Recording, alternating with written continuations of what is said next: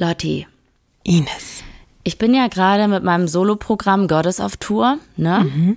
Und es gab so eine Situation, die war wirklich sehr weird. Von der würde ich dir gerne erzählen. Also, es gibt so Teile bei meinem Bühnenprogramm, wo ich so Crowdwork mache, also wo ich mit dem Publikum interagiere, ne? Und es geht um Intim-Waxing. Ich weiß nicht, kennst du dich in dem Bereich aus? Ich gebe zu, ich habe noch nie Intim-Waxing ausprobiert. Ich habe das immer auf eine andere Art und Weise geregelt, aber ich habe schlimme Dinge darüber gehört. Also du kannst dir ungefähr vorstellen, wie furchtbar das ist, oder? Ja, ja, ich kann es mir vorstellen. Es gibt Menschen, die sagen, hör mal, ist gar nicht so schlimm. Ich gehöre auf jeden Fall nicht dazu. Ich finde, das ist sehr, sehr schmerzhaft. Und ich frage dann immer so, wer schon mal damit Erfahrung gemacht hat. Und dann hat sich eine Frau gemeldet. Und dann habe ich sie gefragt, ob sie das selber gemacht hat oder machen lassen. Und dann hat sie gesagt, sie hat das selber gemacht, was ich noch krasser finde, weil ich meine, wenn man zum Intim-Waxing geht, das ist schon hart. Aber das selber zu machen, ist nochmal eine andere Nummer. So, und jetzt pass auf, weißt du, was der Grund war, warum sie das gemacht hat? Sie hat einen Gutschein bekommen von ihrer damaligen Partnerin, dass sie sich selber den Intimbereich waxen soll. Und nicht nur das, das war die Art und Weise, wie ihre damalige Partnerin mit ihr Schluss gemacht hat. Was? Ja. Also, warte mal, sie hat einen Gutschein bekommen, dass sie sich selber waxen soll. Ja, im Intimbereich, ja, also nur mal so. Und es war aber auch gleichzeitig die Art und Weise, wie mit ihr Schluss gemacht wurde. Wow, was für eine sympathische Person, die diesen Gutschein verschenkt hat. Das ist ja, also, wow. Aber weißt du, was das auch krass war? Die Person hat's auch noch selber gemacht. Also ich bin froh, dass sie diese andere Person dann hoffentlich auch bis heute los ist und nie wieder mit der irgendwas zu tun haben muss. Aber es ist auch einfach, was bist du denn für ein abgefuckter Mensch? Aber ich muss dazu auch sagen, es gibt ein Happy End, weil sie war mit ihrer neuen Partnerin da. Ich dachte, sie ist dann am Ende doch in ein Waxing-Studio gegangen und ist jetzt mit der Wax-Frau zusammen und die sind glücklich und Ja, okay, das, das wäre natürlich ultimativ weird gewesen. Ich, also für diese Plot-Twist bist du verantwortlich, Lotti. okay, gut. Dann schöne Grüße an die gewaxte Frau und ich hoffe eben, sie hat den Liebeskummer überwunden. Und ich finde übrigens auch, wir leben zum Glück in einem Zeitalter, in dem man sich auch einfach nicht mehr waxen muss für niemanden. Und wenn man da keinen Bock drauf hat, dann lässt man es halt einfach. Und das finde ich ganz toll, weil früher dachte ich immer, das muss so sein, weißt du? Und jetzt weiß ich, ist nicht so. Ja, ich finde aber auch die Essenz aus dieser Geschichte ist, macht bitte anders mit Menschen Schluss. Also, Das fände ich auch. Also das ist generell, finde ich. Also mit Menschen Schluss machen ist eine Kunst, die, glaube ich, nur Leute beherrschen, die auch ein bisschen Empathie haben und so weiter. Aber ja, das ist jetzt hier vielleicht nicht das richtige Thema. Oder? Also außer du willst jetzt hier noch Tipps geben, wie man Menschen Schluss macht, da bin ich. auf gar ich, keinen Fall, Lotti. Lass uns anfangen mit der Folge. Sehr gern. Von Studio Womans. Das ist Weird Crimes.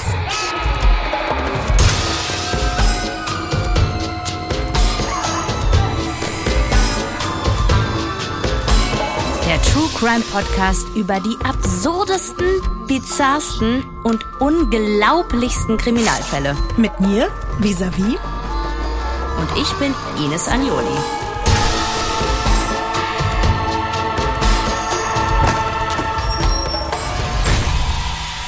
Diesmal der Amazonas-Albtraum. Ines. Lotti. Unsere heutige Geschichte spielt in einem Land, in dem wir schon mal mit einer sehr, sehr besonderen Frau waren. Der Name dieser Frau lautet Monika Ertel. Ich glaube, du erinnerst dich. Geil, in deinem Kopf rattert's gerade. In welchem Land? Monika Ertel, Monika Ertel. Keine Sorge, ich wollte dich jetzt nicht fragen, weil ich finde ich finde es selber manchmal schwierig, weil wir waren in so vielen Ländern. Aber ich kann sagen, für alle, die die Folge noch nicht gehört haben, solltet ihr unbedingt nachholen, die Rache der Nazi-Tochter. Und ich sag's dir jetzt, ich will dich nicht auflaufen lassen, Ines. Wir sind nach langer Zeit mal wieder in Bolivien. Ja, klar, da wusste Natürlich, ich doch. wusstest du ja. noch. weil Du hast ja. auch sofort die Flagge im Kopf. Du weißt ganz Absolut. genau, wo Bolivien Richtig. Mhm. liegt und alles. Natürlich, wissen wir doch alle. Klar. Auch wenn wir schon mal dort waren und auch wenn du alles über Bolivien weißt, nochmal kurz zur Einordnung. Das liegt in Südamerika, grenzt im Westen an Peru und Chile, im Süden an Argentinien und Paraguay und im Osten und Norden an Brasilien. Der Regierungssitz und die drittgrößte Stadt Boliviens, ich glaube, da haben wir sogar damals auch ein Bild von gesehen, ist La Paz.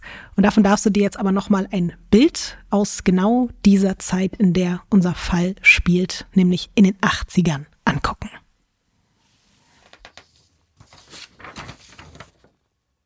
Ähm, ja, ist auf jeden Fall, es sieht voll aus. Viele Häuser, mhm. ein Berg im Hintergrund wo Bäume drauf sind. I like it. Schöner blauer Himmel mhm. und äh, viele Busse. Ich würde jetzt sagen, es ist nicht die Rich Area. Das stimmt.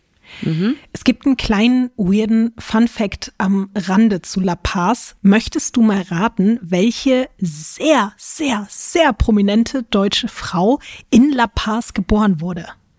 Angela Merkel. Nee, aber fast. Ähm, Sie ist mit Werbung sehr bekannt geworden. Ach, ähm, also früher Verona Feldbusch, heute mhm. Pot. Richtig. So. Ja, krass, ne? Ja. Auf jeden Fall wurde Verona Pot, aka Feldbusch, 1968 in La Paz geboren, ist dann aber später mit ihrer Familie nach Deutschland gezogen. Wir befinden uns jetzt ein paar Jahre später in La Paz. Um genau zu sein, ist es das Jahr 1981. Und im November diesen Jahres kommt der 22-jährige Abenteurer Jossi Ginsberg in der Andenmetropole an. Jossi hat bis dahin schon einige aufregende Wochen hinter sich. Von Tel Aviv, wo er mit seiner Familie lebt, ist er nach Caracas in Venezuela geflogen, von da aus nach Kolumbien getrampt und dann weiter komplett per Anhalter bis nach La Paz in Bolivien unterwegs gewesen. Also ich habe mal nachgeguckt, das sind über 6000 Kilometer, die er getrampt ist. Das sind bei der Strecke wirklich circa 100 Stunden reine Autofahrzeit. Das muss man sich mal vorstellen. Also ich glaube, wir würden heute sagen, ach du Scheiße, also du würdest doch nicht 100 Stunden trampen, oder? Ich bin mal von Gelsenkirchen nach Köln getrampt. Das war das, äh, das weiteste, was ich Halbe jemals Stunde gemacht oder habe. was ist das? Nee, schon ein bisschen, ich glaube Okay. 45 Minuten. Und ja, das, das würde ich auch nie wieder machen. Ja.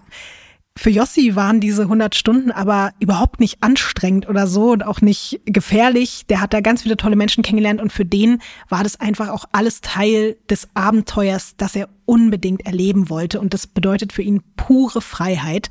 Er ist nämlich wirklich auch schon seit Ewigkeiten in seinen Gedanken auf dieser Reise gewesen. Der hat nämlich erst vor ein paar Monaten seine dreijährige Wehrpflicht beendet und konnte schon währenddessen die ganze Zeit einfach an nichts anderes denken, als die Welt zu entdecken. Und dafür hat er nebenbei Tag und Nacht gejobbt, um Geld zu sparen, damit er sich das dann alles überhaupt leisten kann. Ein bisschen rumgereist ist er auch schon, aber sein größter Traum war die ganze Zeit Südamerika und vor allem der Amazonas. Er möchte den sagenumwobenen Amazonas-Regenwald und seine Flora und Fauna erkunden und da ist er natürlich jetzt in Bolivien genau richtig. Neben den hohen Bergen, die du ja da teilweise auch schon auf dem Bild im Hintergrund gesehen hast, gibt's nämlich eben auch unfassbar viel tropischen Regenwald in Bolivien. Zehn Prozent des Landes gehören zur Amazonasregion und das sind fast 60 Millionen Hektar. Ich habe schon wieder Angst, dass du mich jetzt irgendwie fragen wirst, was es ist. Ich habe es mir extra aufgeschrieben, ich habe es gegoogelt. Ein Hektar sind 10.000 Quadratmeter. Und ein Fußballfeld hat circa 0,7 Hektar. Kannst du dir das jetzt besser vorstellen? Es ist einfach, es sind verdammt viele Fußballfelder nebeneinander. Es sind so fucking viele Fußballfelder. Es sind, ist- also für Fußballfans ist das ungefähr das Schönste, was man sich vorstellen kann, wie viele Fußballfelder das sein müssen. ein komplettes Land gefühlt nur mit Fußballfeldern. Genau. Du darfst dir jetzt auch ein Bild angucken von dem bolivianischen Regenwald, geschossen von einem Vogel von ganz, ganz weit oben, also eigentlich von einem Flugzeugvogel, von da. Es könnte auch Lava sein da unten. Das sieht aus wie Mhm. eine riesig große Schlange. Kannst du erst mal sagen, ob du das Bild nicht auch unfassbar krass findest? Ich finde es wirklich krass, aber es hat für mich wirklich irgendwas äh, von einem Fantasy-Film. Was ist das in der Mitte? Es ist wirklich Wasser. Es ist ein Fluss. Und der ist halt ein bisschen Krass. bräunlich und sieht durch die Sonne dadurch aber so ein bisschen golden aus. Aber es ist der Fluss, der sich dadurch das Grün schlängelt. Ich finde es unglaublich, das Bild. Also. Das ist wirklich unglaublich. Besonders wenn man sieht, wie, wie viel Baum das alles ist mhm. und wie dicht das ist, dass da überhaupt noch sowas durch kann. Das muss ja, boah, das muss so eine Kraft haben. Mhm. Würdest du gerne so äh, Wildwasser-Rafting da machen? Durch den Amazonas, durch diesen Nein. goldenen Fluss? Auf gar keinen Fall ihn. In so, also, einem, in so einem Schlauchboot, wo wir beide schon in Brandenburg waren. Mit oh deinem Gott, Schlauchboot. Was ich selber aufblasen äh, musste. Ja, ich, also nicht mit, auch. zum Glück nicht mit meiner Lunge, aber ja, ich habe es sehr, sehr schlecht aufgeblasen. Ja, damit, ey, ich glaube, wir wüssten sofort, wo das endet. Wir würden wahrscheinlich nach zwei Minuten sterben, aber wir können es ja mal gerne ausprobieren, wenn wir keine Lust mehr haben auf alles. Also ich dachte mir, es wäre vielleicht auch ganz sinnvoll, noch mal ein bisschen was zum Amazonas zu sagen, weil dieser Ort ist ja nicht nur faszinierend und sieht nicht nur irgendwie toll aus und man hat es ja auch immer mal wieder schon gehört, was aber einfach auch ganz wichtig ist, dazu zu sagen, der Amazonas ist sowas wie die Lunge unseres Planeten und wir haben ja hier generell auch manchmal einen kleinen Bildungsauftrag, deswegen hier ein paar wichtige Fakten zum Amazonas. Der Amazonas-Regenwald ist insgesamt über 527 Millionen Hektar groß, also noch mehr Fußballfelder und ist damit der größte zusammenhängende Regenwald auf der ganzen Welt. Und der dazugehörige Amazonas-Fluss ist wiederum Teil des größten Fließgewässersystems der Erde und erstreckt sich über neun Länder und drei Zeitzonen. Ich habe das jetzt auch nochmal dazu gesagt, weil ich glaube, dass man da manchmal nicht so ganz durchsieht, so ist es jetzt der Fluss oder ist es der Regenwald, aber die heißen eben beide Amazonas, also sowohl das Wasser als auch die Bäume und das ganze Gebiet, wo das alles zusammengefasst wird, also das Wasser und der Wald, das nennt sich dann Amazonien. Man findet dort zehn Prozent aller auf der Welt lebenden Arten und nicht nur deswegen ist es super fatal, dass immer mehr Regenwald abgeholzt wird und damit natürlich auch den Tieren der Lebensraum genommen wird. Was nämlich auch ganz krass ist, ein einziger dieser riesigen Bäume, die du da siehst, kann bis zu 1000 Liter Feuchtigkeit pro Tag verdunsten. Das bedeutet, dass diese Bäume einfach ganz Südamerika mit Wasser versorgen und sogar in der Lage sind, die ganze Welt zu kühlen. Und was auch super wichtig ist, es ist jetzt, klingt jetzt ja alles sehr biologisch und theoretisch, aber ich glaube trotzdem, dass man das mal gehört haben sollte. Der Amazonas speichert mehr Kohlenstoff als jedes andere Ökosystem auf unserem Planeten. Und wenn er das eben nicht mehr kann, dann haben wir ein Problem. Deswegen reden halt auch immer alle KlimaaktivistInnen vom Amazonas, weil diese Regenwälder einfach eine Schlüsselrolle für das Weltklima spielen. Und wenn diese Gebiete weiter entwaldet werden, dann hat das katastrophale Folgen, nicht nur in Südamerika, sondern auch weltweit für uns und natürlich dann eben auch für unsere Nachfahren. Aktuell schätzt man, dass schon zwei Drittel des Amazonas längst nicht mehr richtig intakt und stabil genug sind, um langfristig zu überleben. Und wenn es so weitergeht, dann wird 2030 der größte Regenwald der Erde weiträumig absterben. Also es ist auf jeden Fall richtig ernst. Es ist auch bald. Vor ja, allen Dingen. total. Überleg mal, wir haben 2023, das sind sieben Jahre, das ist nichts. Ja man hätte das in den 80ern, da wo wir uns jetzt wieder befinden, wahrscheinlich, äh, da hätte man noch viel mehr Chancen gehabt, das alles aufzuhalten. Und da sah ja. der Wald auch noch viel, viel, viel, viel intakter und viel, viel gesünder aus, muss man wirklich sagen.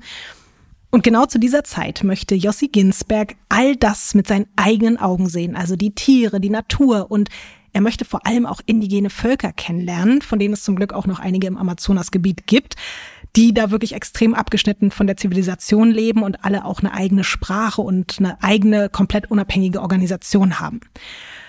Aber bevor es für Yossi in das Amazonasgebiet geht, ist er eben in La Paz unterwegs. Und eigentlich wäre er dort wie zu Beginn seiner Reise ganz alleine unterwegs. Aber Südamerika ist eben auch schon in den 80ern so ein richtiger Schmelztiegel für Backpacker aus aller Welt. Und deswegen ist das auch für Jossi ein richtig guter Ort, weil der ist ein super aufgeschlossener Typ, der kommt ständig mit verschiedenen Menschen ins Gespräch und pennt in irgendwelchen Hostels, lernt dann irgendwelche Leute kennen und verbringt dann auch gerne mal random mit jemandem, den er gerade erst seit zwei Stunden kennt, einfach mal ein paar Wochen und startet irgendwelche Ausflüge mit diesen Leuten. Mit zwei von diesen Menschen werden die Begegnungen allerdings fatale Folgen haben. Sie werden sogar das Leben aller Beteiligten für immer verändern, es vielleicht sogar beenden. Und einer dieser beiden Menschen ist Kevin Gale, ein Ende 20-jähriger Fotograf aus Oregon in den USA. Jossi und er haben sich verrückterweise schon mal auf einer anderen Reise in Mexiko kennengelernt und laufen sich jetzt in Bolivien zufällig wieder über den Weg. Und Kevin war eigentlich gerade dabei, in die USA zurückzufliegen, um das Erntedankfest mit seinen Eltern zu feiern. Aber jetzt, wo er Jossi wieder getroffen hat, denkt er sich, ach Mensch, das ist ein cooler Typ. Da will ich doch noch ein paar Tage bleiben. Und dann macht er sich einfach einen neuen Plan und sagt, okay, ich fliege erst zu Weihnachten zurück. Und von Jossi und Kevin zusammen kannst du dir jetzt ein Bild angucken. Ja, super Foto. Also liebe ich jetzt schon wieder. Könnte auch wirklich so ein, so ein Foto von meinem Vater sein. ähm, die beiden stehen da, enge Jeans, also nicht super eng, aber schon eng. Mhm. Der eine hat so ein Unterhemd an, ein weißes. Stimmt, was glaubst du, wer wer ist? Ich glaube, Jossi ist der mit dem, der hat so ein Polohemd, ne? Mhm. Und der andere, wie hieß der nochmal? Kevin. Kevin. Kevin ist der mit dem Weißen. Ich finde, der, der gibt mir Kevin-Vibes mit der Uhr. Ich finde, Jossi ist so ein bisschen so ein, so ein Kumpel mhm. und Kevin ist so ein bisschen der Aufreißer. Okay. Es finde ich schon mal gar nicht so schlecht von den Persönlichkeitsprofilen her. Geht in die richtige Richtung auf jeden Fall. Einen weiteren Reisenden lernt Jossi ganz neu kennen, nämlich Markus Stamm aus Schaffhausen in der Schweiz. Markus ist auch Ende 20, also so wie Kevin. Jossi ist ja wie gesagt erst Anfang 20 und Markus ist Grundschullehrer. Außerdem ist er bekannt als überregionaler Tennismeister. Und Markus war ursprünglich mit seiner Freundin unterwegs. Die hat sich dann aber auf der Reise von ihm getrennt, was auf jeden Fall auch ziemlich hart ist. Da sind wir wieder bei unangenehmen Schlussmachmomenten. Also passt eigentlich, merke ich gerade, ne? Mit deinem Intro. Ja, aber ich glaube, ähm, so eine Reise, so eine intensive Reise, da lernt man sich auch gut kennen. Und wenn man die nicht gemeinsam bestehen kann, dann ist das vielleicht auch richtig, sich zu trennen. Ich habe trotzdem Mitgefühl mit Markus, weil dem bricht es extrem das Herz und der hat ganz, ganz schrecklichen Liebeskummer, lernt dann aber zum Glück Kevin kennen und mit dem reist er dann weiter und dann schließlich eben auch Jossi. Und Jossi, wie ich ja schon meinte, mit seiner super offenen und auch positiven Art lenkt er ihn ab, baut ihn auf und die beiden freunden sich dann wirklich auch sehr schnell sehr doll an. Und auch von Markus aus der Schweiz kannst du dir ein Bild angucken. Ich möchte übrigens auch sagen, dass äh, ich Mitgefühl mit Markus habe. Ei. Ich wollte ich wollte gerade gemein sein und sagen, ja, bei dem Foto kann ich aber verstehen, dass die sich getrennt hat.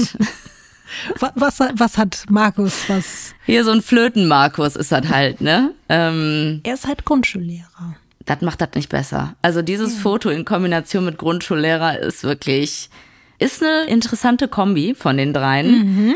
Ja. Finde ich aber gut, dass du das jetzt schon so siehst. Also, und finde ich auch krass, dass man es anscheinend schon anhand nur dieser Fotos schon so sehr gut zuordnen kann. Weil es ist genau das, worauf ich auch noch hinaus wollte. Die drei sind wirklich super unterschiedlich und trotzdem werden die jetzt ein Trio.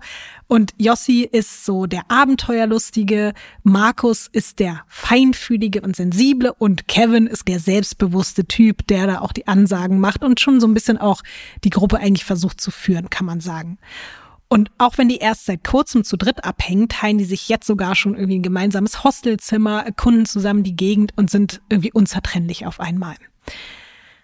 Aber so schön es auch in La Paz ist, Jossi träumt ja weiter von seinem Amazonas-Trip. Der liest schon seit Wochen alle Bücher dazu, die er kriegen kann. Der fragt auch Einheimische nach möglichen Routen aus. Der wühlt sich durch Landkarten und der informiert sich wirklich Tag und Nacht über die ganzen abgelegenen indigenen Dörfer da in der Region. Auch Kevin und Markus finden die Vorstellung von einem Amazonas-Trip super spannend und die haben auch Bock, sich das anzugucken, aber die sind da jetzt bei weitem nicht so krass motiviert, in den Dschungel zu gehen wie ihr Kumpel. Vor allem Markus ist so ein bisschen skeptisch und das passt vielleicht auch wieder so zu dem, was wir gerade gesagt haben, so dieses Grundschullehrer-Ding, der ist einfach ein bisschen vorsichtiger als die anderen beiden.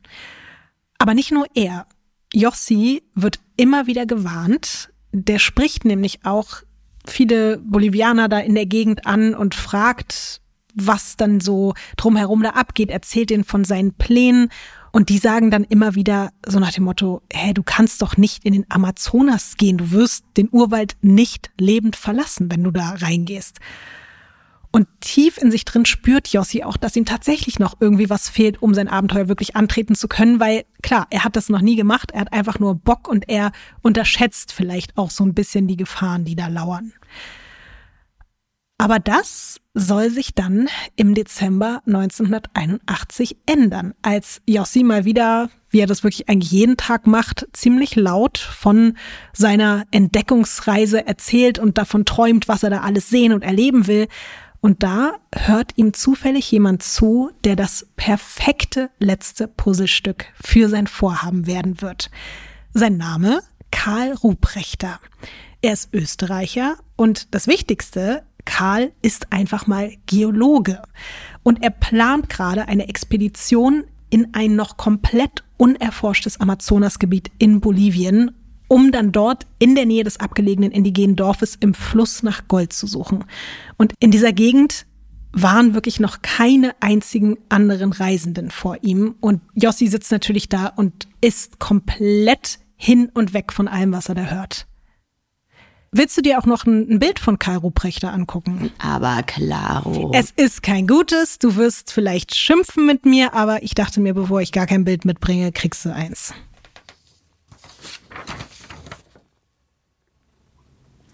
Ja, das ist wirklich kein gutes Bild. Da hast du äh, nicht zu viel versprochen. Mhm.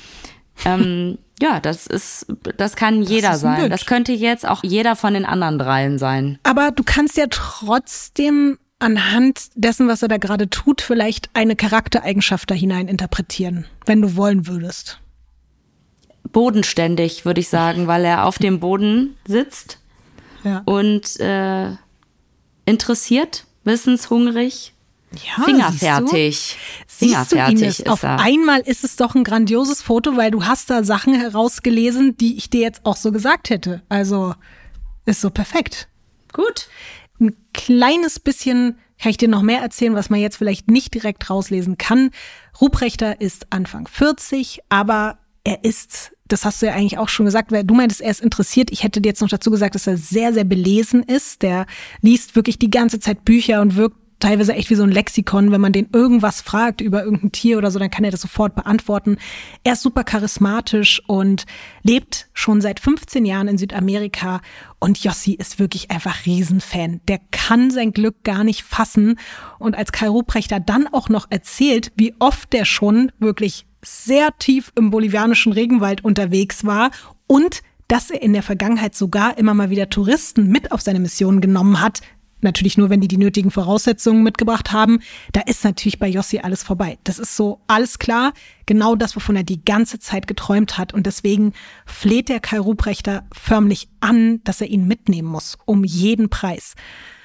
Also er sagt so, wenn du möchtest, ich packe jetzt meine Sachen und es geht los. Ich bin absolut ready. Und vielleicht ist es dann auch das, was Ruprechter überzeugt, weil er merkt, Jossi meint das tot ernst. Ein paar Vorbereitungen müssen aber natürlich noch getroffen werden und die beinhalten zum Beispiel auch, seine beiden Freunde zu überzeugen, ihn und Kai Ruprechter zu begleiten. Was glaubst du, kommen Kevin und Markus, vor allen Dingen letzterer, trotz der Bedenken mit? Um, ähm, ich könnte mir vorstellen, dass einer zurückbleibt, aber dann vielleicht eher Kevin, weil ich glaube, er kriegt eher Markus überredet. Weißt du? Weil mhm.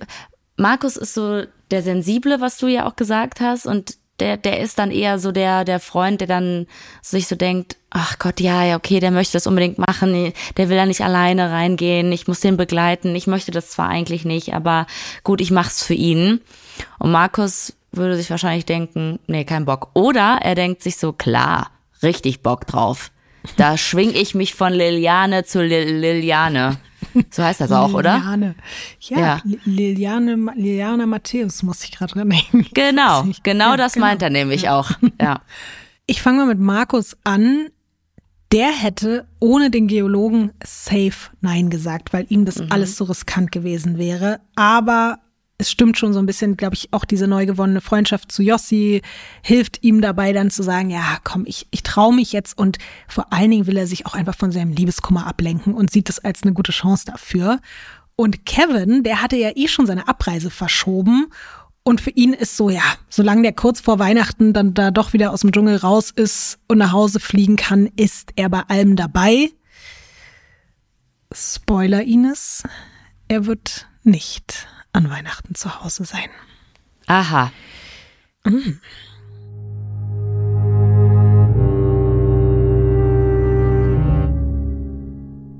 Die Männer sind bereit und nachdem dann alle Vorkehrungen getroffen sind, die zum Beispiel auch beinhalten so Sachen wie Portemonnaies und Geld und Pässe und so alles erstmal sicher zu verstecken, weil man es natürlich erstens im Dschungel nicht braucht und zweitens auch durch die Feuchtigkeit so eine Sachen einfach danach nicht mehr benutzbar sind. Oh, wie feucht ist das denn dann da? Es ist maximal feucht, aber darüber ah. sprechen wir auch noch. Ja. Die vierköpfige Gruppe reist zuerst ins 400 Kilometer entfernte Apollo. Das ist so eine kleine Stadt, die direkt am Nationalpark Madidi liegt. Der wiederum, also dieser Nationalpark, führt dann in die unendlichen Weiten des Amazonas-Regenwaldes. Und das ist auch der Startpunkt ihrer Reise.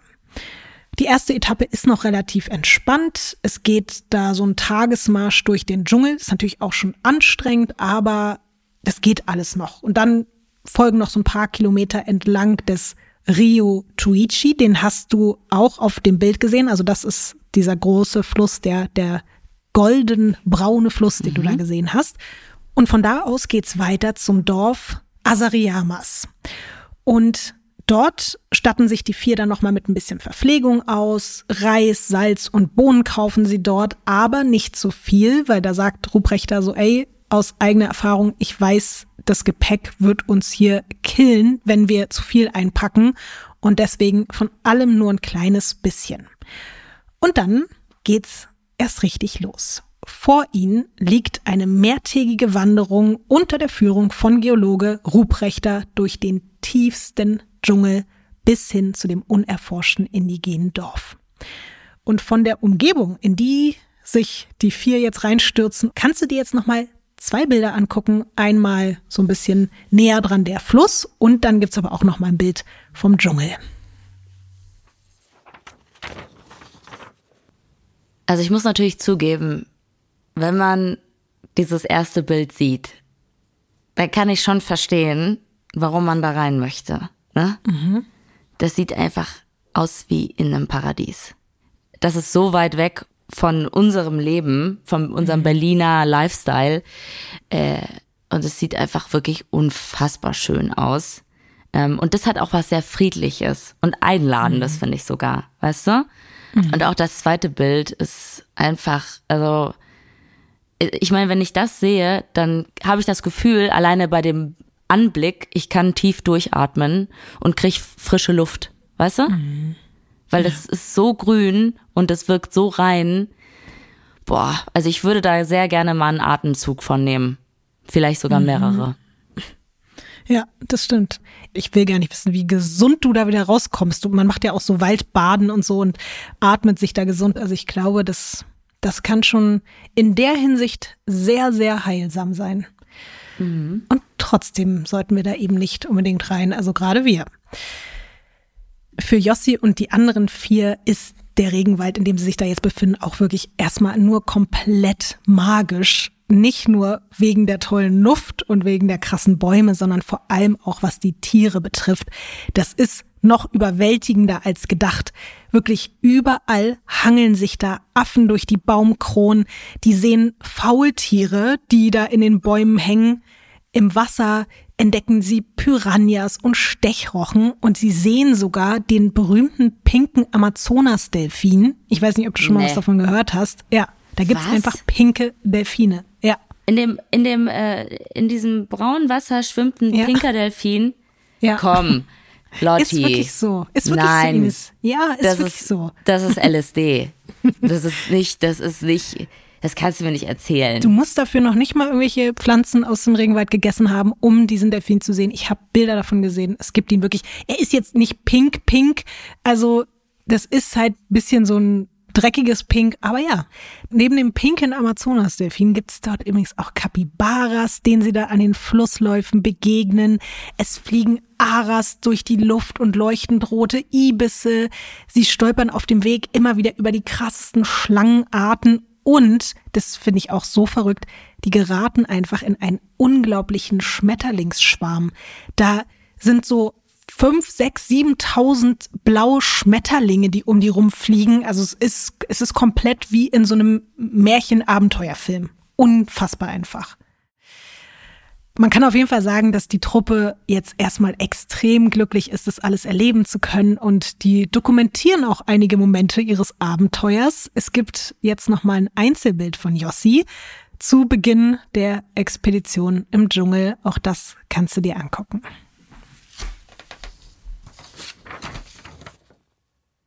Wenn du mich jetzt gefragt hättest, wer von den Vieren ist das, hätte ich jetzt ehrlich gesagt nicht als erstes auf Yossi getippt. Ich finde es aber krass. Ich habe ähm, nicht damit gerechnet, dass sie doch so viele Klamotten anhaben. Also weil mhm. du ja auch von der hohen Feuchtigkeit gesprochen hast und ich glaube, es ist wahnsinnig heiß da drin auch. Ne? Wahrscheinlich abends natürlich auch kalt, oder?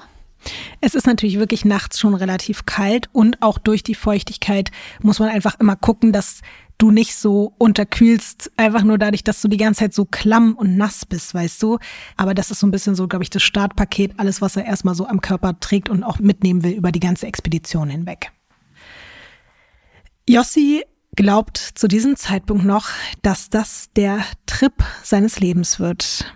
Das stimmt auch, aber nicht im positiven Sinne. Denn kurz danach, also nachdem dieses Foto entstanden ist, gehen die ersten Probleme los. Ich hatte ja schon erwähnt, dass zwar Proviant eingepackt wurde, also Reis, Salz und Bohnen, aber eben nur ganz wenig, weil der Reiseleiter Karl Ruprechter gesagt hat, ey, wir sind im Regenwald, wir bekommen da alles zu essen, was wir brauchen. Wir können jagen, wir können fischen, wir haben verschiedenste essbare Pflanzen- und Pilzarten. Da müssen wir nicht tonnenweise Dosen Vorräte in unsere Rucksäcke irgendwie durch die Gegend schleppen. Das Ding ist jetzt aber, bislang wurden halt weder ein Fisch gefangen noch irgendein anderes Tier erlegt und nach den ersten anstrengenden Wandertagen ist jetzt schon fast alles an Reis und Bohnen alle, weil einfach anscheinend das auch nicht so gut rationiert wurde. Und während sich die Männer jetzt an Tag drei oder vier durch den Urwald kämpfen, entsteht eine Diskussion darum, wie das Ganze mit der Verpflegung weitergehen soll. Und auf einmal zieht Karl Ruprechter sein Gewehr, was ihm schon die ganze Zeit um seine Brust hängt, und auf einmal schießt er. Und er trifft jemanden. Und nach dem Schuss hallt ein unfassbarer Schrei durch den Wald. Es ist Markus also derjenige, der schreit, getroffen hat ja. jemand anderen, Aha. nämlich einen Affen. Alles gut. Oh also nein. auch schlimm. Ich weiß, aber er hat keinen oh Menschen getroffen. Aber auch ganz schlimm. Ich weiß. Nee, das finde ich irgendwie nicht cool.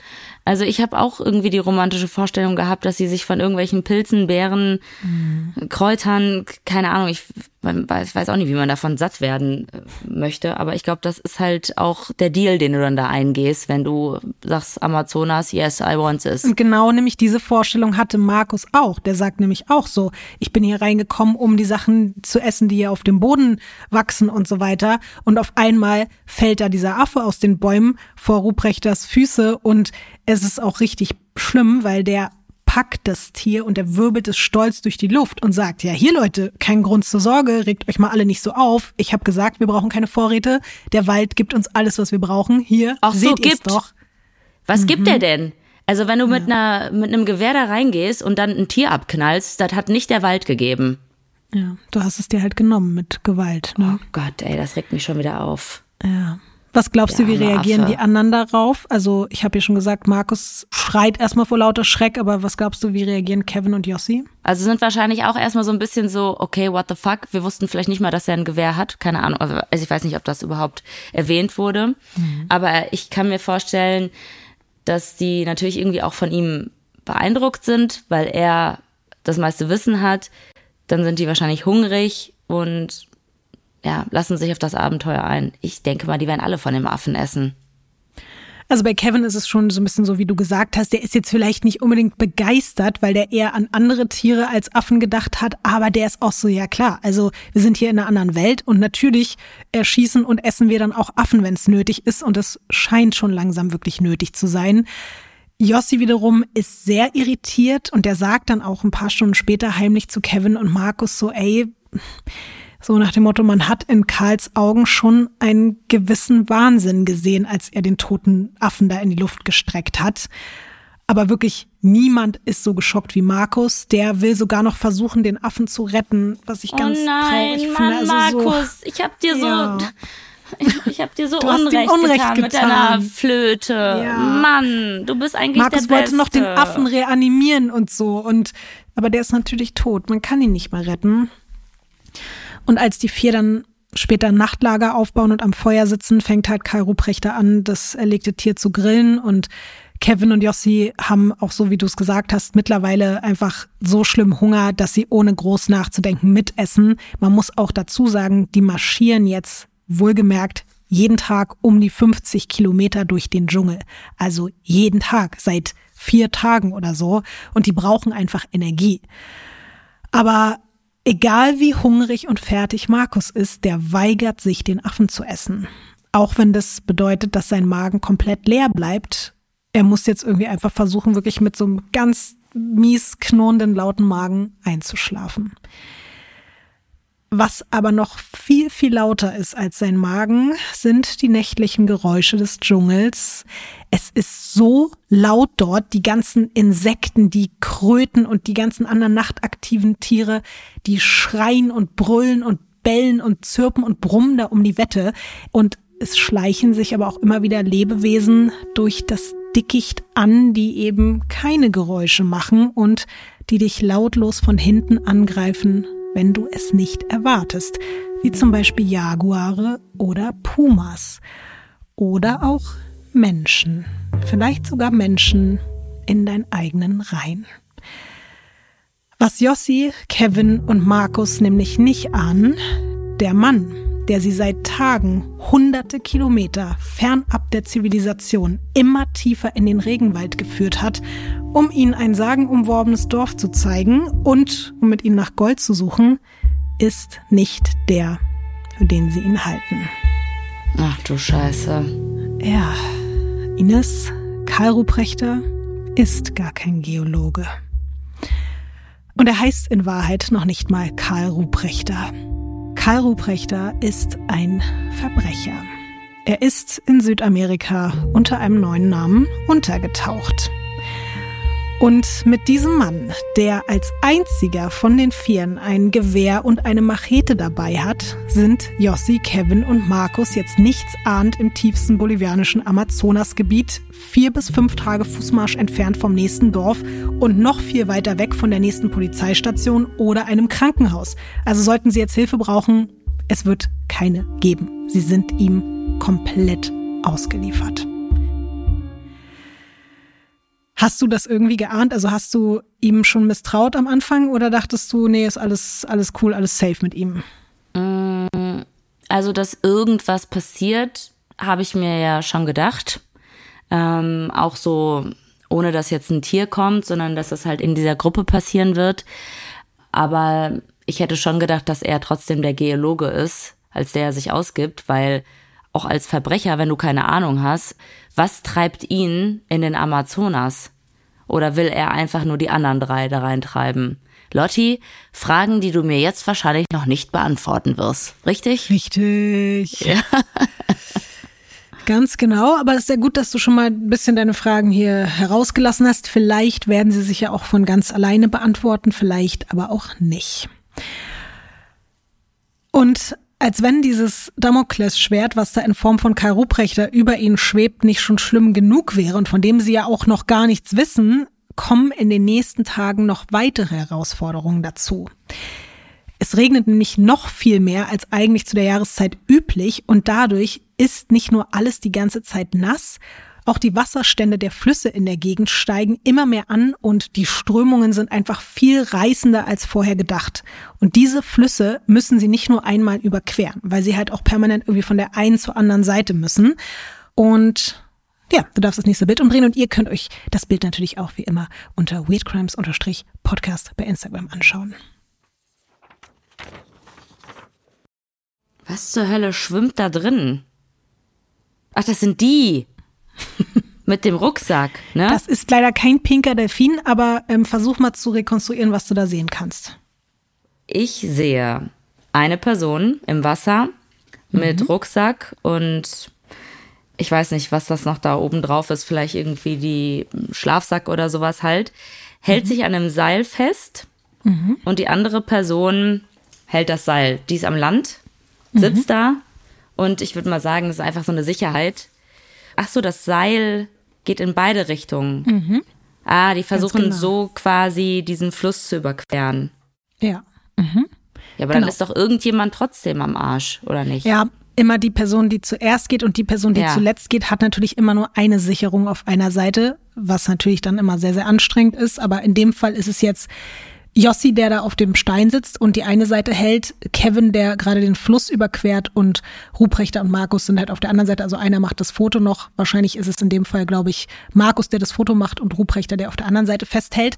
Aber es ist natürlich schon sehr, sehr gewagt. Man sieht ja auch da die Strömung in dem Fluss und die müssen jetzt so nach und nach immer versuchen, da durchzukommen und es passieren dabei regelmäßig Situationen, in denen fast einer von ihnen ertrinkt. Und das sorgt natürlich auch für ziemlich viel Stress untereinander. Es kommen jetzt immer noch weitere Probleme dazu. Und eines der größten ist folgendes. Dadurch, dass die jetzt wirklich schon seit fast einer Woche 24-7 in diesem nassfeuchten Gebiet des Regenwalds unterwegs sind und zwischendurch dann eben auch immer in dem Fluss wieder komplett nass werden, entwickelt sich bei Markus ein sogenannter Grabenfuß. Ines, du als Weird Crimes Fußexpertin, hast du schon mal was davon gehört? Nee, habe ich nicht. Der Begriff Grabenfuß kommt aus dem Ersten Weltkrieg, weil die Soldaten da tagelang in den schlammigen Schützengräben rumgestanden haben und mit nassen Socken und Stiefeln und teilweise das ja wirklich auch einfach über Tage alles nicht ausziehen konnten. Und dadurch ist die Haut komplett aufgeweicht. Die Durchblutung hat teilweise nicht mehr richtig ah. funktioniert. Und dann haben sich die Füße durch Pilze und Bakterien entzündet und haben extreme Schmerzen verursacht und sind langsam verfault und mussten dann oft auch amputiert werden.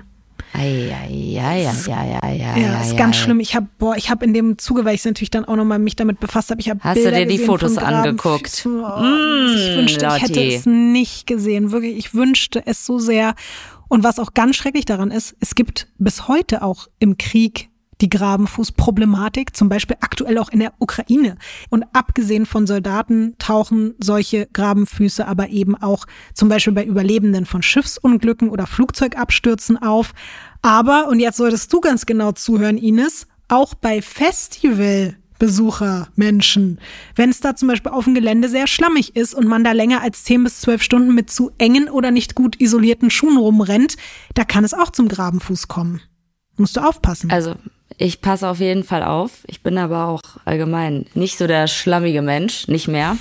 Ich habe manchmal sehr schwitzige Füße, wenn ich so Nylons trage, oh. in so Boots. Oh. Wäre das ein Problem, wenn ich zehn Stunden äh, so Schwitznylons anhabe? Ich bin keine Expertin, Ines, aber vielleicht solltest du dann zwischendurch mal kurz lüften oder so. Also deine Füße kurz mal an die Luft lassen. Mhm. So also ab zehn Stunden wird es auf jeden Fall ein bisschen kritisch. Ich weiß natürlich nicht, wie doll du schwitzt, wie viel Feuchtigkeit sich da sammeln kann, aber pass ein bisschen auf. Gut. Natürlich jetzt noch der wichtigste Punkt, weil sonst fragt man sich, warum erzähle ich das hier alles? Dieser Grabenfuß kann natürlich auch bei Menschen vorkommen, die wandern, vor allem in tropisch feuchten Gebieten. Und deswegen hört man da dann auch manchmal den Begriff Jungle Feet. Also nicht nur eben Grabenfuß, sondern auch Dschungelfuß. Mhm. Und bei Markus entwickelt sich eben gerade dieser sogenannte Graben- oder Dschungelfuß. Und das auf beiden Seiten. Und es ist ganz schlimm. Er hat schon richtig viele offene Stellen. Eine riesige Pilzinfektion breitet sich aus. Jetzt müssen alle ganz stark sein seine Socken bleiben da in den Wunden kleben. Oh und Gott, Lotti. Ja, es tut mir leid, Ines, aber was soll ich machen? Und wirklich, er hat bei jedem Schritt und jeder Berührung höllische Schmerzen. Und das hat natürlich auch Einfluss auf sein Tempo. Er muss ständig Pause machen, muss dann seine Füße waschen und trocknen und er humpelt und klar erzählt er dann auch den anderen Leuten, was er für krasse Schmerzen hat. Was glaubst du, wie reagieren denn seine Freunde und Mitreisenden darauf?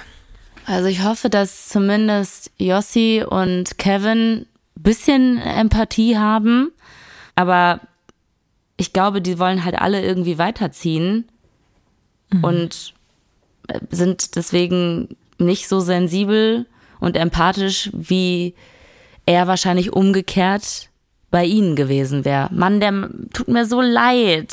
Der wollte den Affen retten. Es ist wirklich jetzt ziemlich schrecklich, weil es sind alle extrem genervt von ihm. Vor allem Kevin ist total abgefuckt.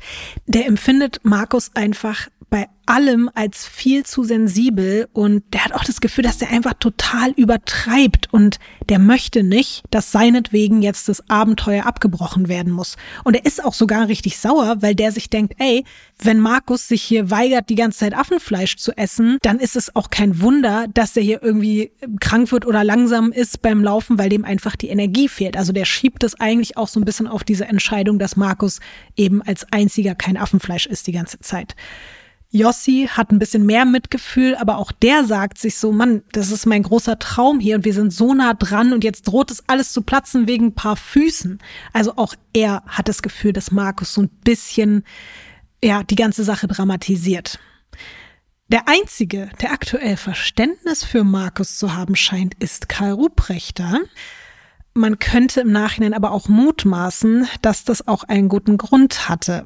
Der selbsternannte Geologe verliert nämlich immer mehr Einfluss auf die Gruppe, weil alle spüren, dass irgendwas nicht mit ihm stimmt und es ist ja auch so, dass die jetzt schon viel länger unterwegs sind als geplant. Die Route ist ganz anders als erwartet und Karl Ruprechter wirkt bei weitem einfach nicht mehr so souverän wie zu Beginn der Reise.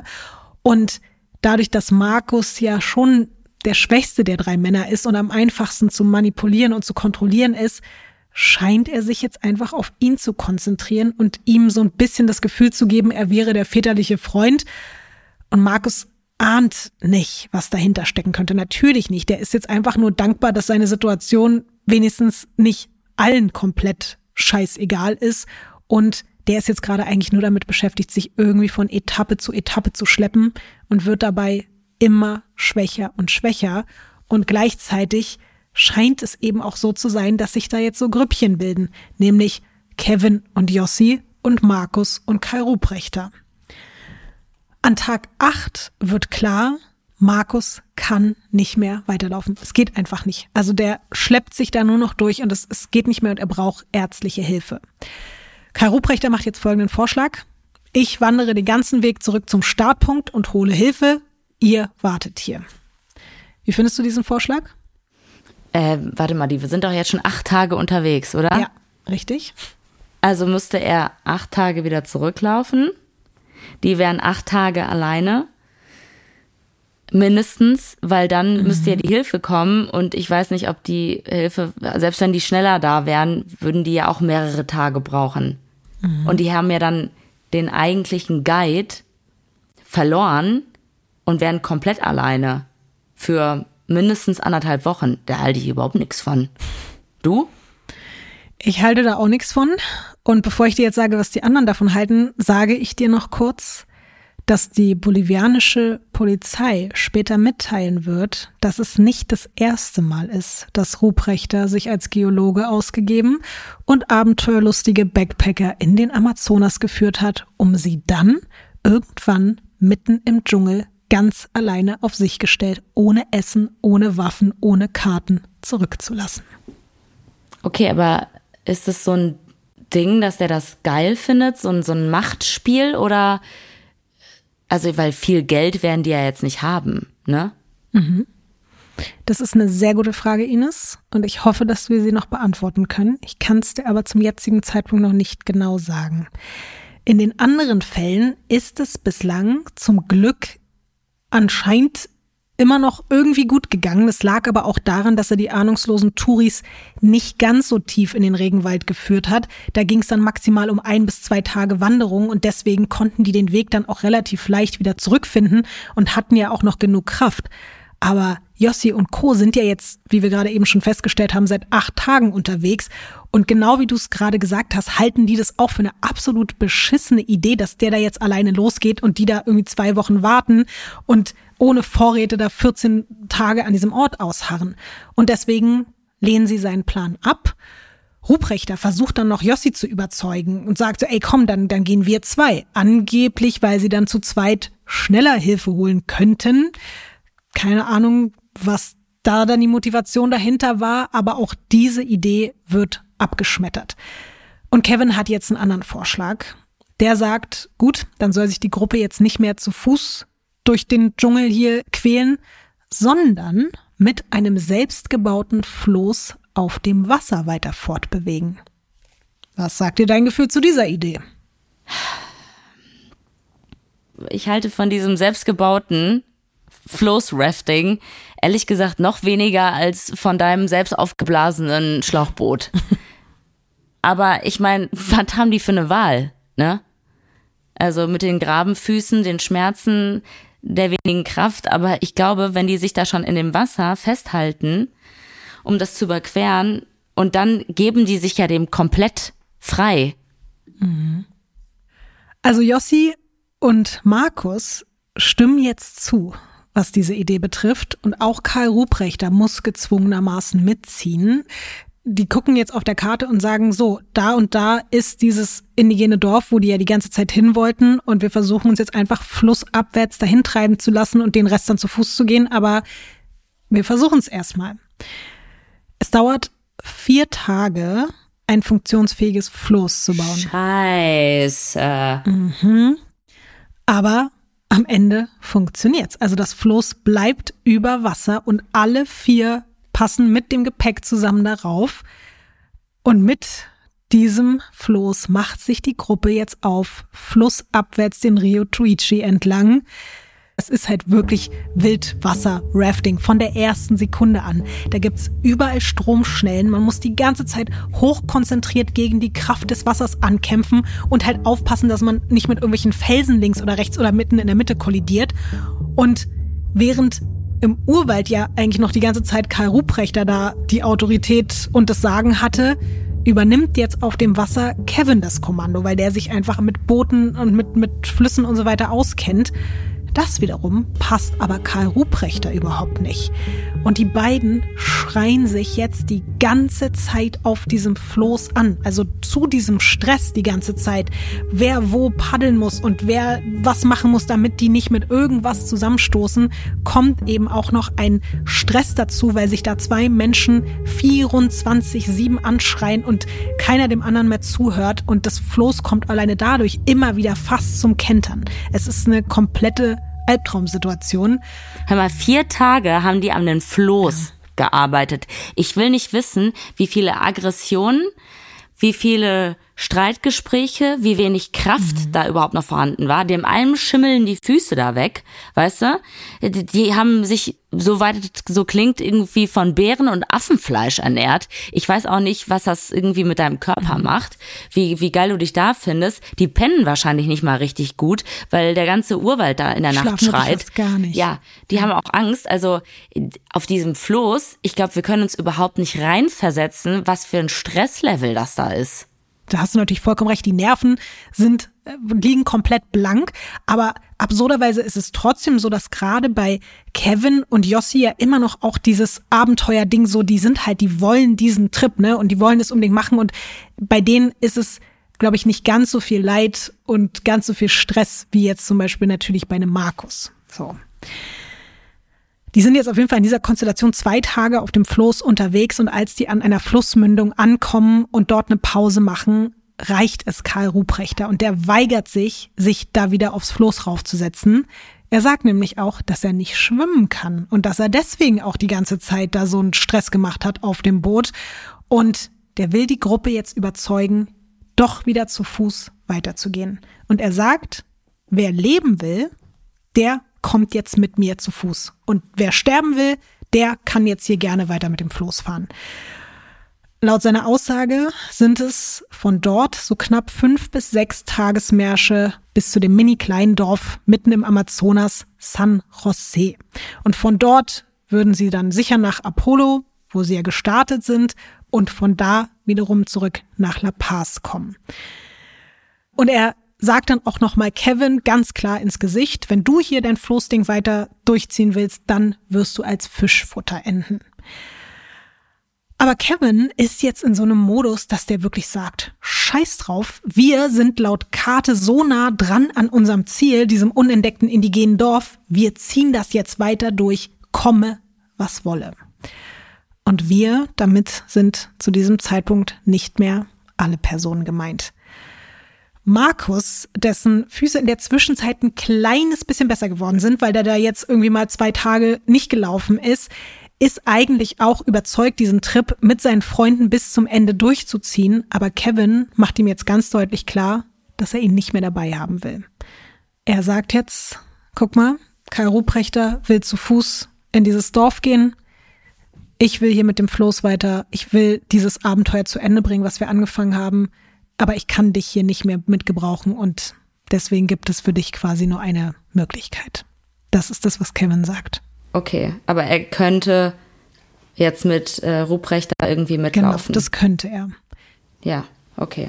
Jossi ist total hin und her gerissen, weil der will eigentlich auch zu dem Zeitpunkt lieber abbrechen und mit Markus zurück in die Zivilisation wandern.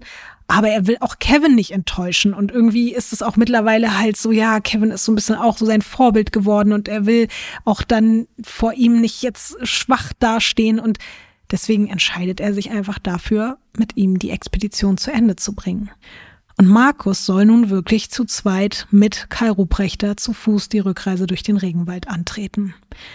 Er ist verständlicherweise extrem enttäuscht und verletzt, weil er will eigentlich bei seinen Freunden bleiben, aber ihm bleibt nichts anderes übrig. Und die vier Männer verabschieden sich so voneinander. Also die beiden Jossi und Kevin steigen wieder aufs Floß und winken den anderen beiden noch zu und man verabredet sich noch dafür, kurz vor Weihnachten in La Paz, dass dort alle wieder zusammenkommen und sich wiedersehen. Spoiler Ines, sie werden sich so in dieser Konstellation nie wiedersehen. Gut, hätte ich aber auch gar keinen Bock gehabt nach nach der, also weißt du, jetzt irgendwie von dem einen abgestoßen werden, dann da die ganze Zeit die Fetzerei. Ich hätte eh jetzt keine Lust gehabt auf eine Reunion, mhm. ähm, so wie das klingt. Aber ich glaube, der Grund ist ein anderer, warum die sich nicht wiedersehen, mhm. ne?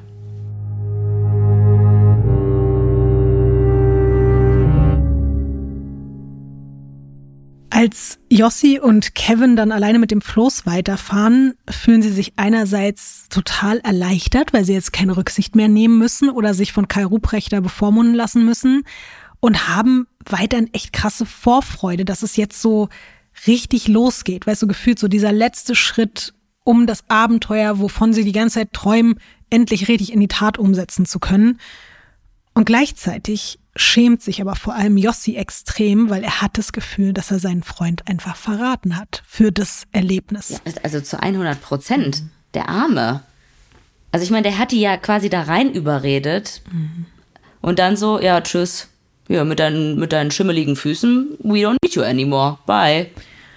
Ja, schon ganz bald werden die zwei auch ihre Entscheidung, mit dem Floß weitergefahren zu sein, bitter bereuen. Nach nicht mal zwei Tagen geraten sie in einen extrem gefährlichen Canyon, der von Minute zu Minute immer wilder und immer unberechenbarer wird und auf einen riesigen Wasserfall zuführt. Die Stromschnellen sind so extrem, dass Jossi und Kevin irgendwann das Paddeln aufgeben müssen und sich einfach nur noch flach auf das Floß legen können, in der Hoffnung, nicht mit dem Floß und einem der riesen Felsen zu kollidieren. Aber genau das passiert. Das Floß kracht auf einen Felsen, beide klammern sich dann daran fest und um sie herum peitscht und wirbelt das Wasser in alle Richtungen und Kevin entscheidet irgendwann, dass er versuchen will, sich durch die Wellen zum Ufer zu kämpfen und Jossi will ihn noch davon abhalten, sagt so, ey, das ist, das ist Selbstmordkommando, das kannst du nicht machen, aber zu spät. Kevin springt in die Fluten und geht unter. Und kurze Zeit später wird auch das Floß oder das, was noch davon übrig geblieben ist, vom Wasser mitgerissen, genau wie Yossi. Und er wird immer wieder unter Wasser gedrückt. Der schießt mit einem unglaublichen Tempo durch die Schlucht vorbei an diesen riesigen Felswänden um ihn herum. Drei Kilometer wird Yossi im Strom des Canyon mitgerissen. Das ist fast eine halbe Stunde, die er da immer wieder Unmengen an Wasser schluckt und hoch und runter und er droht mehrmals zu ertrinken. Aber wie durch ein Wunder schafft er es irgendwann, sich an einer etwas flacheren Stelle an Land zu retten und sich da richtig komplett aus dem Fluss rauszuziehen. Er hat überlebt, das muss man sich mal vorstellen. Er hat dann nicht nur diesen, diesen Fluss, sondern sogar auch einen kleinen Wasserfall überlebt. Aber er ist jetzt natürlich ganz alleine mitten in der Wildnis. Es gibt aber auch noch ein weiteres kleines großes Wunder. Er findet nämlich den Notfallrucksack, den Kevin mit den wichtigsten Sachen gepackt hat. Und dadurch hat er jetzt unter anderem eine Taschenlampe, ein Regencape, eine Handvoll Reis und ganz wichtig, eine Landkarte, um sich zu orientieren. Er schnallt sich dann den Rucksack um und fängt an loszulaufen.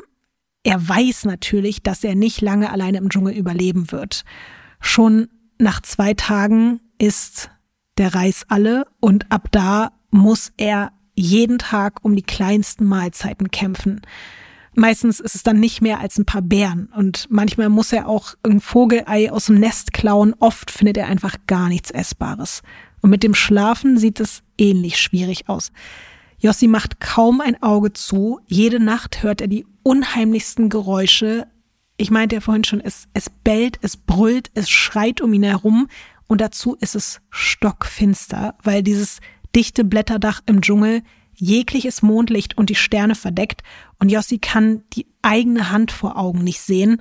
Das war ja schon zu viert gruselig, aber ganz alleine ist es natürlich kaum auszuhalten. Und eine Nacht passiert dann das Unfassbare. Er nimmt ganz leise wahr, wie sich etwas anschleicht. Die Geräusche werden lauter und lauter und das Knacken der Äste kommt immer näher und näher. Und auf einmal blickt Jossi in der Dunkelheit in die leuchtenden Augen eines Jaguars. Boah, ciao. Mhm. Was würdest du machen, Ines? Wie würdest du kämpfen? Nee, also ich habe keine Ahnung. Ich wüsste nicht mal, ob ich abhauen würde, weil der gibt einmal Gas und dann hat er mich, weißt mhm. du? Also der ist, das sind, die Tiere sind so schnell. Ich weiß gar nicht, ob ich nicht wie so ein Reh im Scheinwerferlicht einfach stehen bleiben würde. Mhm. Jossi macht es am Anfang erstmal ähnlich wie du, weil innerlich rastet er natürlich komplett aus, aber er versucht nach außen sich die Angst nicht anmerken zu lassen und er starrt erstmal vor lauter Schock. Und die Raubkatze kommt immer näher aber irgendwann fällt ihm ein, dass in dieser Lifebag, in dieser, Notfalltasche, einfach noch eine Dose mit Mückenspray und ein Feuerzeug war. Und weil er das mal in einem James Bond Film gesehen hat, wie der genau so, glaube ich, eine Schlange umgebracht hat, sprüht er das Mückenspray in die Flamme des Feuerzeugs und schießt es dem Jaguar wie so ein Flammenwerfer entgegen und der erschreckt sich so doll, dass er abhaut. Und so entkommt Jossi schon wieder einer Situation, der man eigentlich kaum entkommen kann. Aber schlau. Also wirklich extrem schlau. Also da steht ja nicht irgendwie ein tollwütiges Eichhörnchen vor einem. Mhm. Das ist aber einfach ein Jaguar.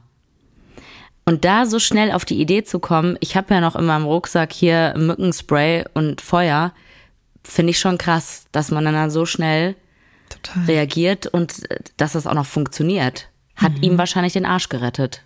Total. Aber ich kann auch schon mal sagen, es wird nicht die letzte Situation sein, in der Jossi, sag ich mal, dem, dem Tod von der Schippe springt. Aber erstmal geht's am nächsten Tag weiter. Mit Hilfe der Karte, die er da auch in der Tasche gefunden hat, will er sich jetzt natürlich einen Weg raus aus dem Dschungel bahnen. Und Jossi denkt die ganze Zeit daran, was ist jetzt mit Kevin, was ist mit Markus, wo sind die gerade oder leben die überhaupt noch? Und dann entdeckt er plötzlich einen frischen Schuhabdruck auf diesem schlammigen Boden und er ist sich zu 100.000 Prozent sicher, dass der nur einem einzigen Menschen auf der Welt gehören kann. Das kann nur der Grabenfuß sein, oder? nee, Er glaubt, das ist der Schuh von Kevin.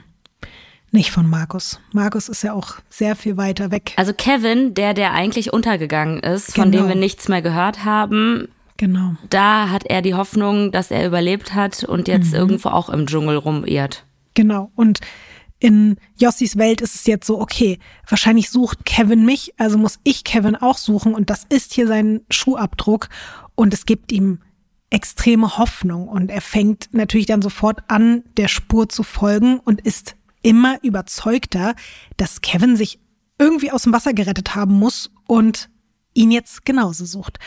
Und er stürzt sich da jetzt drauf und folgt dieser Spur und geht da ohne Pause hinterher, hinter jedem Fußabdruck, den er finden kann, weil er sich denkt, okay, irgendwann muss er ja diese Fußabdrücke dann oder diesen Schuhabdruck dann einholen und dann können die beiden das zusammen raus aus dem Regenwald schaffen. Und so läuft Jossi und läuft und läuft und die Fußspuren hören nicht auf. Und irgendwann wundert er sich, weil es auf einmal zwei identische Fußspuren gibt. Und dann checkt er plötzlich, dass es seine eigenen Fußspuren sind, denen er gefolgt ist. Und dass er die ganze Zeit im Kreis gelaufen ist. Ja, Aber gut, ich meine, der ist übermüdet, der ist am Hungern. Dass der jetzt nicht klare Gedanken fassen kann, das kann man jetzt nicht erwarten. Jossi versteht auch in dem Moment, dass er wirklich Mutterseelen allein im bolivianischen Amazonas ist und da kaum eine Chance hat, wieder lebend rauszukommen. Was seine Situation maximal erschwert, es regnet seit Tagen durch. Und dann trifft die Region auch noch der schlimmste Sturm seit über einem Jahrzehnt. Also genau in dem Moment, als Jossi da in diesem eh schon komplett menschenfeindlichen Dschungel versucht zu überleben, kommt dann auch noch das schlimmste Unwetter, was man da seit gefühlt eben 100 Jahren gesehen hat. Also was für ein kranker Zufall auch. Und es kommt so viel Wasser von oben, dass Jossi eines Nachts im Wald von einer Sturzflut überrascht wird, die ihn mitreißt. Also da, wo er dachte, dass er sicher ist und nicht wie im Fluss untergeht, ist er plötzlich auch wieder wie in einem Fluss und wird da eine halbe Stunde in der absoluten Finsternis durch die Gegend geschleudert. Der wird da auch zwischen den Bäumen hin und her geschossen und knallt da überall dagegen und kriegt das dann auch da wieder hin, nicht zu ertrinken. Und das ist nur knapp, ne? Weil er geht immer wieder unter, schluckt auch da total viel Wasser. Aber er hat jetzt halt überall offene Wunden und Prellungen. Und dazu kommt, er kämpft sich ja jetzt schon seit zwei Wochen alleine durch den Amazonas. Davor war er schon zwei Wochen mit seiner Gruppe unterwegs. Also wenn wir es jetzt mal zusammenfassen, Was? wandert er jetzt seit fast einem Monat durch den übertrieben feuchten Regenwald. Und jetzt rate mal, Ines, was Jossi jetzt bekommt. Oh nein, Fieber? Oder irgendwie, oh nein, oder auch ähm, den Grabenfuß? Richtig.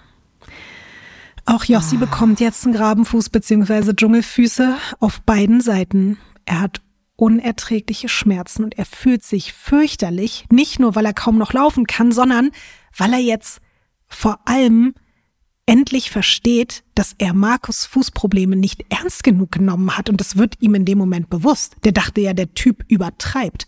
Und er checkt jetzt erst, was sein Freund für Höllenqualen ausgestanden hat, weil, Ines, jetzt müssen wir alle ganz stark sein und das ist jetzt vielleicht wirklich das schlimmste Fußerlebnis, was wir hier je bei Weird Crimes hatten, finde ich.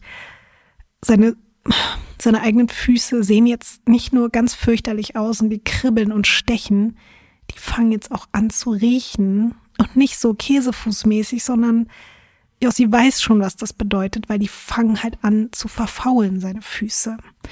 Ach du Scheiße. Und mit jedem weiteren Tag löst sich mehr Haut von seinen Fußsohlen Oh Gott. und irgendwann sehen seine Füße nur noch aus wie blutige, fleischige Klumpen. Aber selbst das ist noch nicht mal das Schlimmste. Irgendwann, es ist, es ist wirklich, das hat mich, das hat mir Albträume beschert. Irgendwann fällt Jossi etwas Komisches an seinem Kopf auf, unter seiner Haut. Etwas Hartes, was sich aber bewegt an seiner Stirn. Nein, Lotti. Es sind Würmer unter seiner Stirn, Ines. Oh mein Gott. Da hat irgendein Vieh Eier gelegt und er spürt mindestens zwei, wenn nicht sogar drei Würmer an seinem Kopf, die da hin und her kreisen. Und ihm bleibt jetzt nichts anderes übrig, als seine Haut aufzuschneiden Nein. und die Würmer da rauszuziehen, weil der weiß, im schlimmsten Fall bahnen die sich einen Weg in mein Gehirn oder so. Und deswegen ma- macht er das. Der schneidet sich die Stirn auf und zieht sich da ein Wurm nach dem anderen raus. Es ist mit das widerlichste, was ich mir Oh vorstellen kann in meinem Leben. Also das ist auch noch schlimmer als die blutigen Klumpfüße. Also, Also das ist, ich weiß, dass mit den Füßen, wenn man das auch selber hat, das muss unfassbar schrecklich sein. Aber diese, diese Würmer unter der Haut, also ich muss wirklich sagen, dass ich fast auf, also wirklich auf den Tisch gerade erbrochen hätte. also leid. Sorry, ähm, also alleine diese Vorstellung, dass dir, also ich meine, das kennt man ja auch nur aus Horrorfilmen, dass da irgendwelche Tiere Eier unter deiner Haut legen und dann bewegt sich das. Das ist so schrecklich. Das ist so. boah, Könntest nee. du dir die Haut aufschneiden? Das ist ja so Ja. Saw-mäßig. Würde ja. ich aber machen. Würde ich, ich würde das so, um das loszuwerden, ich würde mir alles aufschneiden. Sofort. Als Jossi diesen Schock mit den Würmern gerade verdaut hat, rutscht er einfach an einem schlammigen Abhang aus. Und während er da 20, 30 Meter auf dem Boden in die Tiefe rollt, spießt er sich dabei sein Rektum an einem spitzen Stock auf. Das ist jetzt nicht dein Ernst. Doch, Ines. Aber wie kann man denn so viel, ich sag mal, ist das noch Glück im Unglück? Kann man das so sagen? Es ist unfassbares Unglück im Unglück, im Unglück, im Unglück und dann immer ein bisschen Glück dabei. Ja. So viel Glück, dass man halt überlebt. Ja. Boah, weiß ich nicht. Ich find's aber auch krass, dass du dann halt auch immer noch so diesen Überlebenswillen hast, ne? Nach all dem, was dir da schon passiert ist. Boah, deine Füße weggefault sind, Tiere unter deiner Haut. Du, also ich meine, der muss ja sowieso, der muss ja so einen Hunger haben, der muss so schwach sein. Er hat schon 10 Kilo auch verloren zu diesem Zeitpunkt. Und vielleicht erinnerst du dich, ne, das Foto, er war auch vorher jetzt nicht ein stämmiger Typ oder so. Nee. Und dann diese ganzen Verletzungen und auch eben, was das für ein Schmerz sein muss, wenn du einen scheiß Ast in deinem Arsch stecken hast, der dir mit voller Wucht da rein, weil du, Du, manche bezahlen dafür viel Geld, um das, äh, aber das würde ich jetzt bei ihm mal ausschließen, gerade auch in der Situation. Und es ist auch genauso, wie du jetzt gesagt hast, dass der so am Ende ist, dass der sich eigentlich nur noch irgendwo hinlegen will und die Überlegung hat zu sagen, komm, ich, ich sterb jetzt hier, weil das, das muss aufhören. Ich kann das nicht mehr, ich halte es nicht mehr aus. Aber dann hört er plötzlich ein Motorengeräusch über den Baumwipfeln und das wirklich zum allerersten Mal, seitdem er im Dschungel unterwegs ist. Also auch schon als er noch mit den Jungs unterwegs war, hat er sowas nicht ein einziges Mal gehört. Und tatsächlich sieht er oben am Himmel ein kleines Flugzeug, das sogar auch in Kreisen zu fliegen scheint. Und Jossi springt und schreit und winkt und er hat das Gefühl, die sind da, um nach ihm zu suchen. Das ist gerade so das Einzige, weil er wüsste nicht, warum sollte dieses Flugzeug hier sonst über dem Dschungel kreisen. Also schreit er noch mehr und rastet komplett aus. Aber niemand sieht oder hört ihn. Er ist von da oben einfach nicht viel größer als eine Ameise und in den unendlichen Weiten des Amazonas, wenn du da mit dem Flugzeug rüberfliegst. Also wie willst du ihn denn sehen? Es geht einfach nicht. Und hier apropos Ameise, er schläft später komplett erschöpft einfach irgendwo auf dem Boden ein, weil der hat auch keine Kraft mehr, sich da irgendwie ein Shelter zu bauen oder so. Schlafen ist ja eh eigentlich ein super schwieriges Thema, aber da ist er so erschöpft, dass er einfach einschläft und er wird geweckt von tausenden kleinen Nadelstichen auf seiner Haut. Über seinen Körper laufen riesige feuerrote Ameisen, die ihn beißen. Und es sind erst Hunderte, dann Tausende. Das fühlt sich an wie ganz viele verschiedene kleine Stromschläge auf jedem Millimeter seines Körpers. Der braucht einen halben Tag, um diese ganzen Tiere von sich abzuschütteln. Das ist auch schon wieder kompletter Wahnsinn. Und auch das war noch nicht der Tiefpunkt an diesem Tag. Jossi ist jetzt seit 17 Tagen alleine im Dschungel und er hat durch die entzündeten Füße und all die anderen eitrigen Wunden am Körper wirklich mittlerweile hohes Fieber entwickelt. Er wird teilweise beim Laufen ohnmächtig. Der kann sich nicht mehr richtig orientieren und so passiert es, dass der in einen Sumpf reingerät und dort stecken bleibt. Oh Gott. Der versinkt bis zum Hals und kann sich nicht mehr bewegen. Und dann steckt er da stundenlang. Er schafft es irgendwann mit letzter Kraft, sich an einer Pflanze wieder rauszuziehen. Und kurz nachdem er eigentlich ja schon wieder von den Toten auferstanden ist und sich dann gerade den ganzen Schlamm vom Körper wischt, stolpert er ein paar hundert Meter weiter in den nächsten Sumpf und verschwindet auch da drin und steckt wieder fest und denkt sich jetzt einfach so, komm, ich lass es jetzt einfach los, ich lass es gehen, ich sterbe jetzt hier einfach und dann bin ich weg und dann ist es okay und dann hat das Ganze ein Ende. Und dann denkt er sich aber auch, komm, ich habe jetzt schon so viel überlebt und so viel ausgehalten. Ich gebe doch jetzt nicht auf nach so langer Zeit. Und so schafft er es auch wieder aus dieser eigentlich komplett ausweglosen Situation und befreit sich im letzten Moment. Aber so ein, also ist auch echt hart, ne? Das dauert mhm. ja auch mhm. bestimmt echt eine Weile und das geht, glaube ich, auch nicht schnell genug. Also wenn du das alles andere auch schon überlebt hast, dann oh, ist auch so echt sehr grauenhaft. Oh Gott, Lotti. Es ist auf jeden Fall komplett wild. Und auch das war es schon wieder noch nicht. Am nächsten Tag wird Jossi von einem Wildschwein angegriffen und das Feuerzeug funktioniert nicht mehr. Er kann sich also nicht mehr mit seinem genialen Flammenwerfertrick verteidigen. Ihm bleibt nichts anderes übrig als zu flüchten. Mittlerweile sehen seine Hände ähnlich aus wie seine Füße. Rennen kann er nicht und deswegen zieht er sich dann an seinen kaputten Händen einen Baum hoch.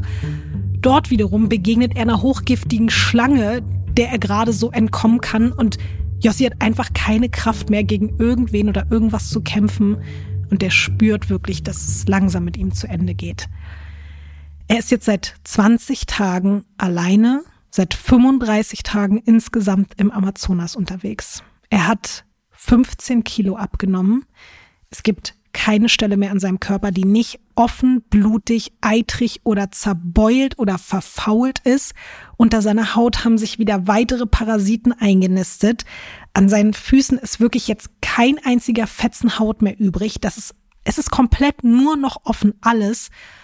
Und Jossi ist so schwach und hat so unerträgliche Schmerzen, dass er sich freiwillig unter einen Baum mit Feuerameisen stellt und die Äste über sich ausschüttelt, damit das Adrenalin ihn am Leben hält und von seinen Schmerzen ablenkt. Das finde ich auch richtig krass. Ich finde es aber trotzdem bewundernswert, auf was für Ideen der kommt und wie stark der sich da noch durchkämpft. Also, ich hätte so viel früher aufgegeben. Ich auch. Ich finde auch die Idee unglaublich, weil dieser Moment, als er ja aufgewacht ist in diesen Ameisen, das hat ihm ja so hochgescheucht und daran hat er sich eben erinnert und hat gemerkt, okay, boah, da war ich so voller Energie, zwar nicht im positiven Sinne, aber dass man dann auf die Idee kommt, ich spüre gerade, ich bin kurz vorm Sterben, ich brauche irgendwas, was mich davon abhält, hier mich hinzulegen und einfach einzuschlafen und tot zu sein. Das finde ich sehr, sehr schlau, muss ich sagen.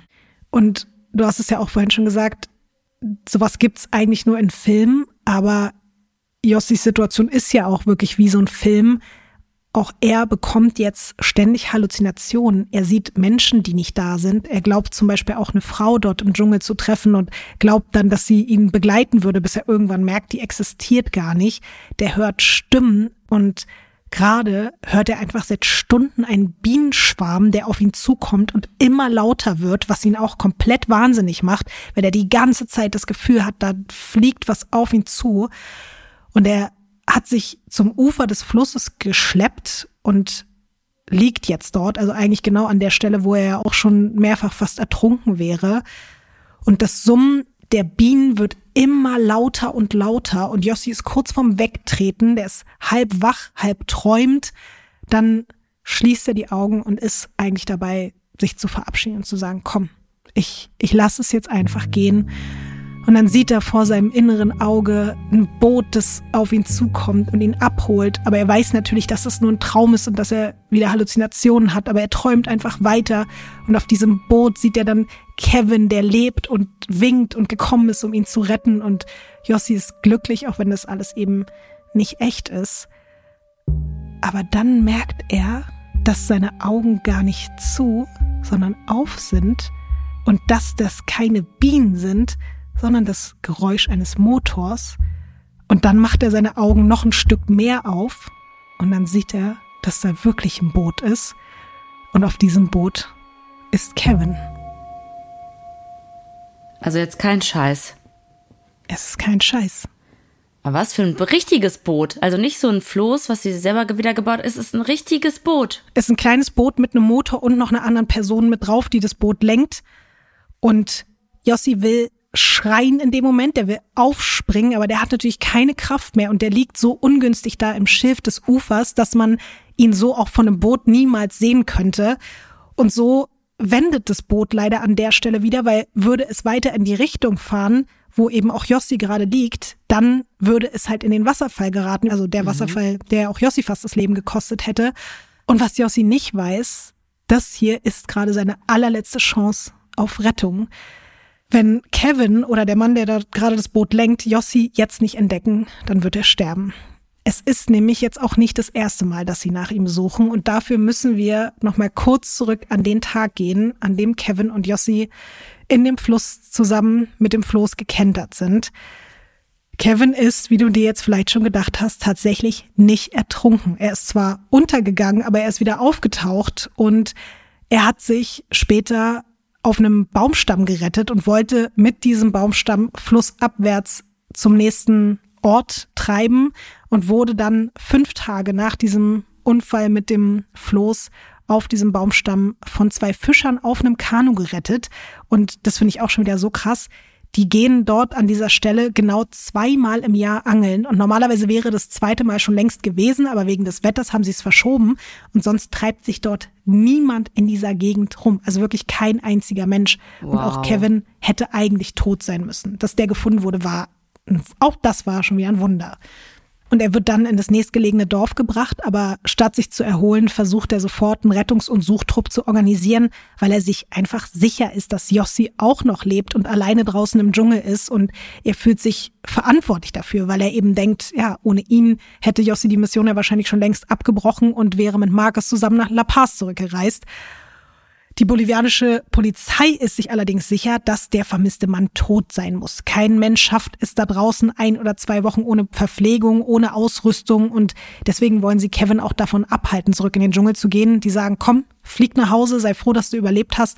Da gibt es keinen Menschen mehr, den du noch retten kannst. Aber Kevin gibt nicht auf. Bei einer bolivianischen Army Base kann er einen Piloten überzeugen, das Gebiet zu überfliegen. Und das ist nämlich auch genau dieses dieses Flugzeug ja. gewesen, ne? Ja, genau das, was Jossi auch gehört und gesehen hat. Aber wie ich schon meinte, also Kevin und der Pilot hatten keine Chance, ihn zu sehen. Und danach waren natürlich alle dann auch noch überzeugter, dass Jossi tot ist. Aber Kevin wollte das nicht hinnehmen. Boah, das finde ich krass. Dass er weiter daran geglaubt hat. Das ist so stark, ja.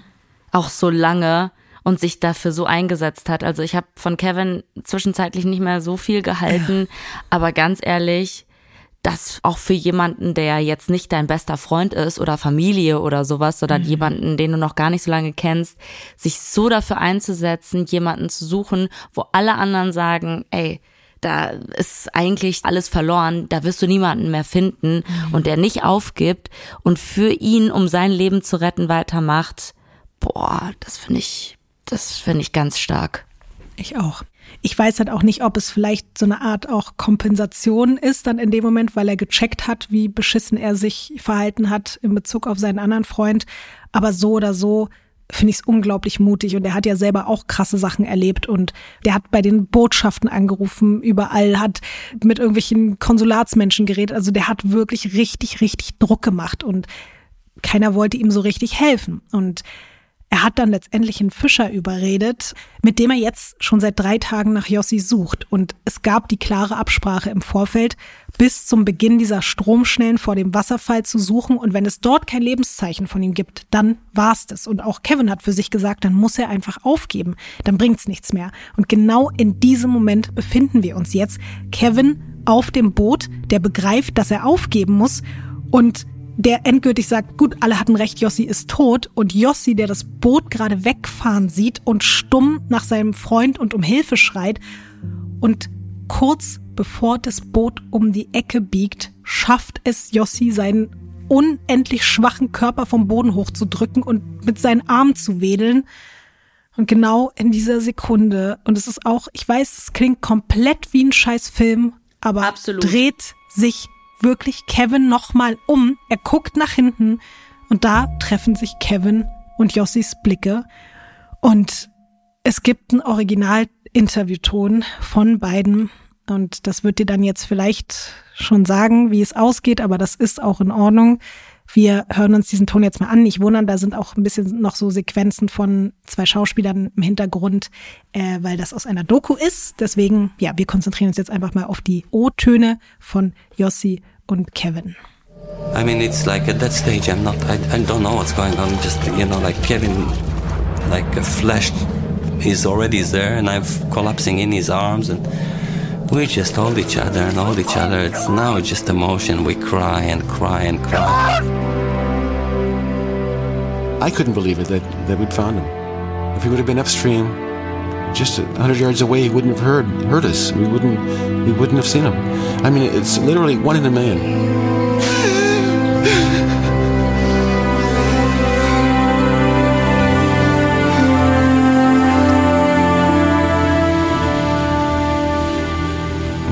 Spared. Uh, I mean, I know Kevin saved my life, but it was a miracle. For sure, it was a miracle. Oh Mann, ey. Ich glaube, man kann sich gar nicht hineinversetzen in solchen Momenten, wenn man schon mehrfach gedacht hat, das war's. Mhm. Immer wieder irgendwie weitergekämpft, der ganze Körper ist am Limit, teilweise schon weggefault, voller Wunden. Mhm.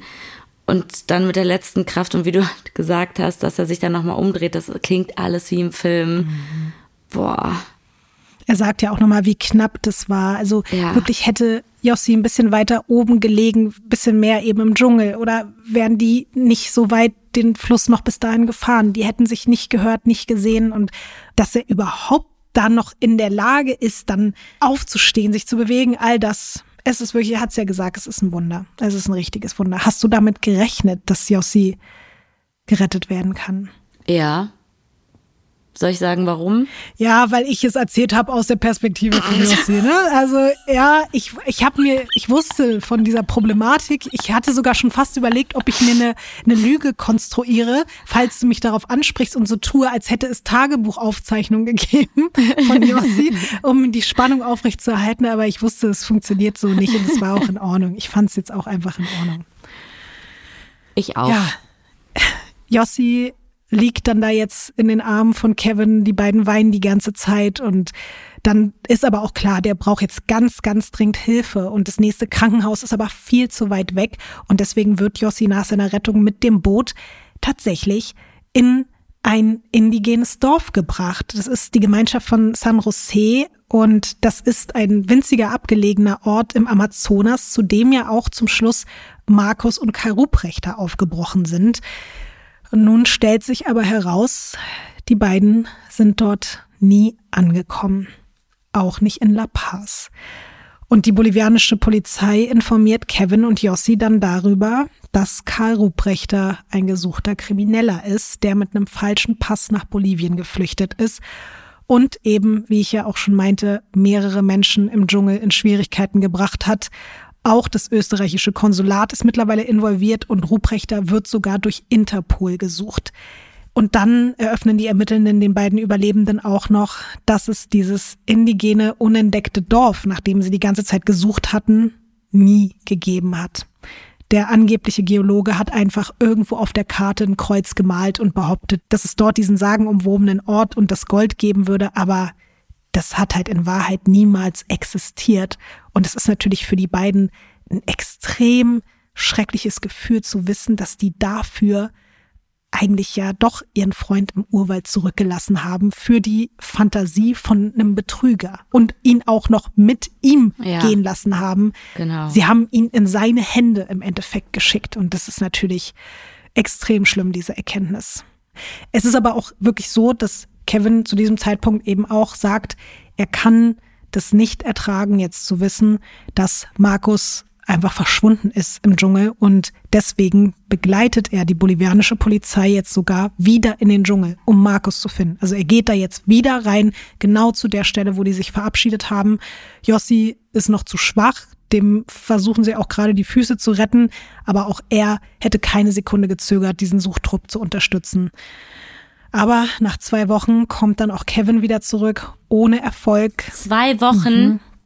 suchen die? Ja die waren wirklich, und diesmal hat sich die Polizei da auch wirklich sehr reingehangen, weil man dann verstanden hat, der ist nicht nur im Dschungel verschwunden, sondern der ist mit einem Verbrecher im Dschungel verschwunden. Das macht die ganze Situation doppelt gefährlich für ihn. Und ja, man hat zwei Wochen lang gesucht und das fand ich auch so krass. Also keine Spur von Markus oder Ruprechte, aber auch kein Anzeichen von einem Lagerfeuer, von menschlichen Abfällen oder Hinweise dafür, dass irgendein Tier getötet wurde oder dass die Vegetation gestört wurde. Also wirklich nichts, als wären sie nie dort gewesen.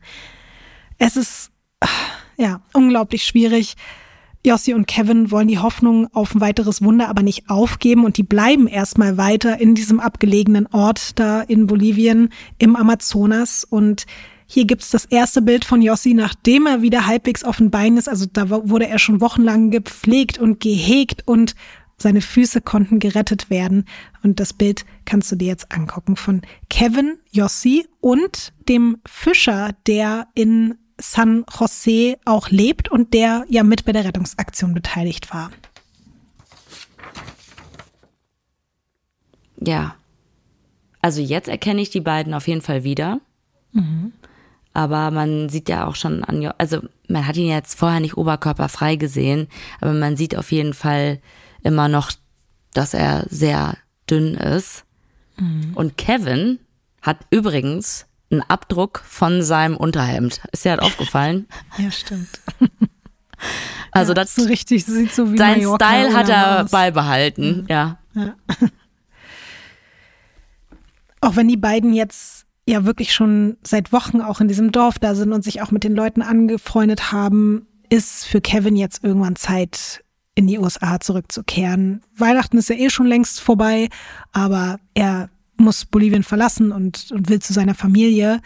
Jossi bleibt insgesamt drei Monate an diesem Ort und auch er gibt danach nicht auf, was Markus betrifft. Also der hat sich gerade erst richtig rehabilitiert und dann reist er nach Peru, weil es Hinweise gibt, dass Karl Ruprechter und vielleicht auch sogar Markus dort gesehen worden sein könnten.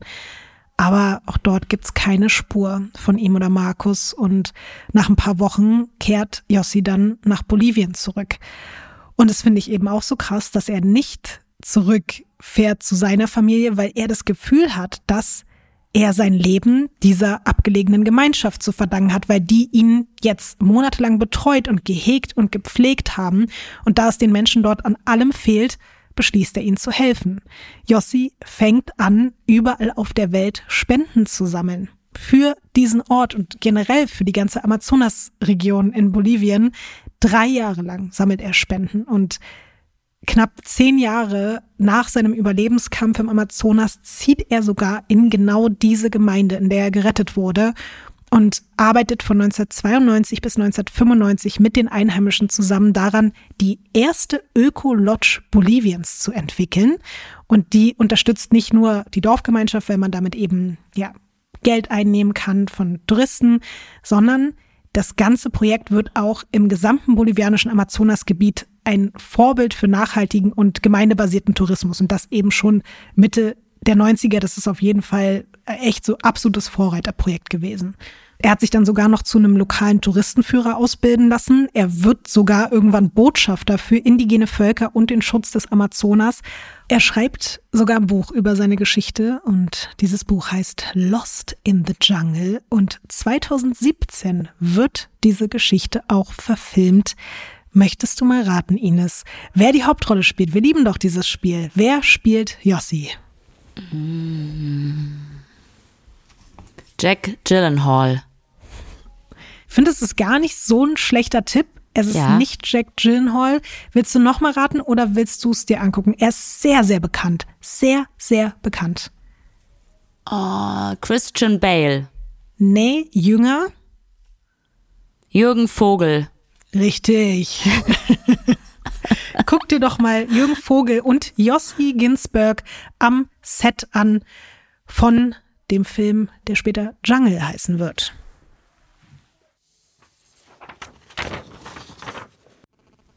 Ähm, ist das der Harry Potter? Richtig, das ist Harry Potter. Harry Ja. Jürgen Vogel Potter. Wie heißt er denn nochmal? Daniel Radcliffe. Genau. Ja, auf den wäre ich definitiv nicht gekommen. Und das ist Jossi daneben? Ja, Jossi paar Jahre später. Ja. Wirklich? Ja. Das Es hätte ist ich 2017 nie. jetzt, ne? Ja, okay, aber ich hätte mir allgemein ganz anders vorgestellt, auch so von der Körpergröße. Der ist ein richtiger Jürgen, der Jossi. Ja. Selbstbewusster und stärker. Und vorher hat er für mich was sehr Zerbrechliches gehabt auf den Fotos, weißt du? Aber vielleicht ist das auch gekommen, einfach durch die Jahre und die Erfahrung. Er wirkt für mich wie ein ganz anderer Mensch. Ja, ich weiß aber total, was du meinst. Wenn man sich so die beiden Bilder auch hintereinander anguckt, ist schon krass. Ja. Ich fand es auch ganz schön, dass Jossi damals in Bezug auf den Film gesagt hat. Ich lese mal vor, Zitat. Mein größter Wunsch ist es, dass die Veröffentlichung meines Films Jungle mit der Star Power von Daniel Radcliffe eine neue Aufmerksamkeit auf diesen abgelegenen Teil der Welt lenken wird. Hier spielte sich die Geschichte nicht nur ab, sondern entfaltet sich auch noch. Die dichteste und reichste Artenvielfalt, die wirklich gefährdet ist. Wenn der Film die Aufmerksamkeit darauf lenken kann, könnte er einen echten Unterschied im Leben der indigenen Amazonasbewohner und ihres Landes bewirken. Und jetzt kommt aber die schlechte Nachricht, Ines. Was Markus und Karl Ruprechter betrifft, gibt es bis heute keine Antworten. Man hat nie wieder etwas von ihnen gesehen oder gehört. Es bleiben nur Rätsel und Spekulationen. Einige Theorien deuten darauf hin, das hattest du vorhin auch schon mal so kurz vermutet, dass Ruprechter einfach vorhatte, die Backpacker wegen ihrer Wertsachen auszurauben und dass das wirklich nur so ein Ding war am Anfang, ja komm, ich erzähle ein bisschen Scheiße, tu so, als wäre ich ein Geologe, lock die in den Dschungel und nehme halt deren Pässe und deren Bargeld ab. Manche mutmaßen aber auch, dass er nach diesen ersten Probeläufen mit den anderen Menschen, die er da zuvor im Dschungel zurückgelassen hat, dieses Mal einfach das wirklich bis zum Ende durchziehen wollte. Entweder so dieses Machtding, was du auch gesagt hast, von wegen, boah, ich bin jetzt hier sozusagen, ich entscheide über euer Leben und euren Tod. Wenn ich will, dass ihr hier sterbt, lasse ich euch hier zurück. Es könnte aber sogar auch so gewesen sein, dass er die Männer auch tatsächlich umbringen wollte, ganz aktiv. Und dass er dafür einfach den richtigen Ort gesucht hat, so tief drin im Wald, so weit weg von der Zivilisation wie eben möglich. Aber vor allem durch Kevin hat sich dieser Plan dann vielleicht als schwieriger umzusetzen herausgestellt als vorher gedacht, weil Kevin ja eben doch sehr wach war und sich auch die ganze Zeit sehr gegen ihn gewehrt hat, die ganze Zeit mit ihm über alles diskutiert hat und immer so auf Krawall gebürstet war, dass vielleicht sogar eben Ruprechter gar nicht die Zeit hatte, sich zu überlegen, wann bringe ich jetzt hier wen wie um, weil auch alles viel komplizierter wurde und eben vorher erzählt hat, er hat hier eine Expertise, mit einem umzugehen und dann hat er auf einmal gemerkt, okay, ich gehe hier am Ende selber drauf, wenn ich die Typen hier umbringe und ich muss irgendwie gucken, dass ich die auch so möglichst lange irgendwie in meiner Gegenwart behalte, um vielleicht auch davon zu profitieren. Es gibt wegen dieser Kevin-Theorie auch die Überlegung, dass er vielleicht bewusst versucht hat, die Gruppe zu spalten und sich am Ende eben den Schwächsten ausgesucht hat, um ihn zu töten. Vielleicht hat er Markus, als die beiden alleine waren, direkt erschossen und ihn dann in den Sumpf geworfen oder vergraben. Vielleicht hat er ihn aber auch wegen seiner Füße einfach seinem Schicksal überlassen und hat sich dann selbst in den Tiefen des Amazonas verlaufen oder er hat es rausgeschafft und ist irgendwo in Bolivien untergetaucht und hat sich wieder eine neue Identität zugelegt. Man weiß es nicht, Ines. Ich glaube, dass, also ich kann mir tatsächlich vorstellen, dass der Rupert-Mann überlebt hat Und ich weiß nicht, ob er Markus umgebracht hat oder ob er ihn nicht wirklich auch einfach so seinem Schicksal überlassen hat. Kann ich mir auch irgendwie vorstellen. Ich glaube auf jeden Fall, ich bin davon überzeugt, dass Markus tot ist, was mir sehr, sehr leid tut. Ähm, bei dem Rupertmann bin ich mir nicht sicher.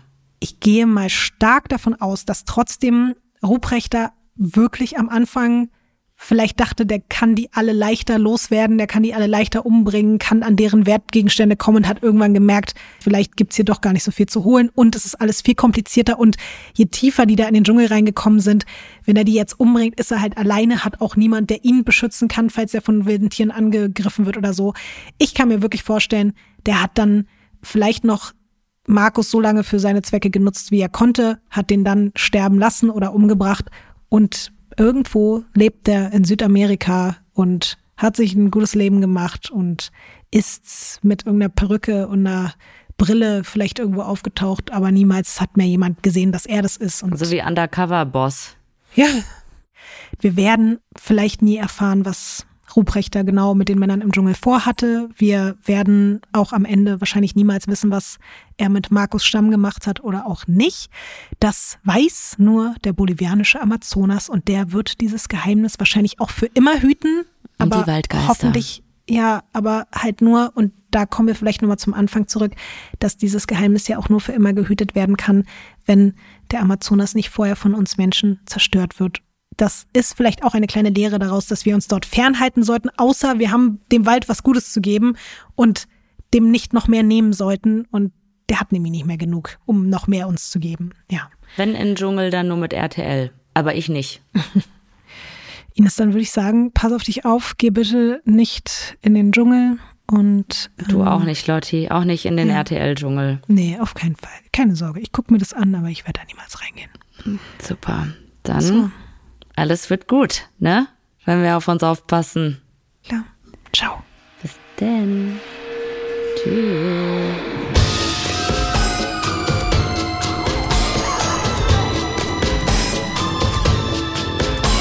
Weird Crimes ist ein Studio Womans Original nach einer Schnapsidee von Visavi und Ines Agnoli. Skript und Recherche Visavi. Executive Producer Konstantin Seidenstücker. Produktion und Redaktion Sarah Omar. Assistant Producer Peace Solomon Obong.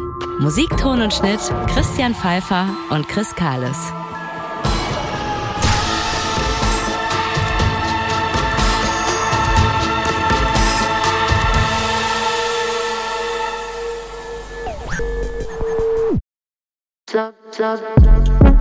Boo, Stefanie Giesinger hier. Mit mir habt ihr nicht gerechnet, oder? Ich bin nur kurz hier, um euch über meinen Podcast zu erzählen, G-Spot.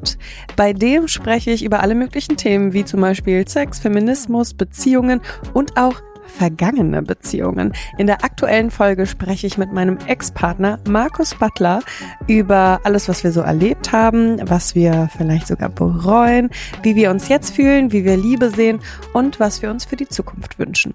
Also, falls ihr Lust habt reinzuhören, würde ich mich sehr freuen. Bis dann! Diese Folge wurde dir präsentiert von Simon Mobile. Dein Mobilfunktarif von Waschbär Simon.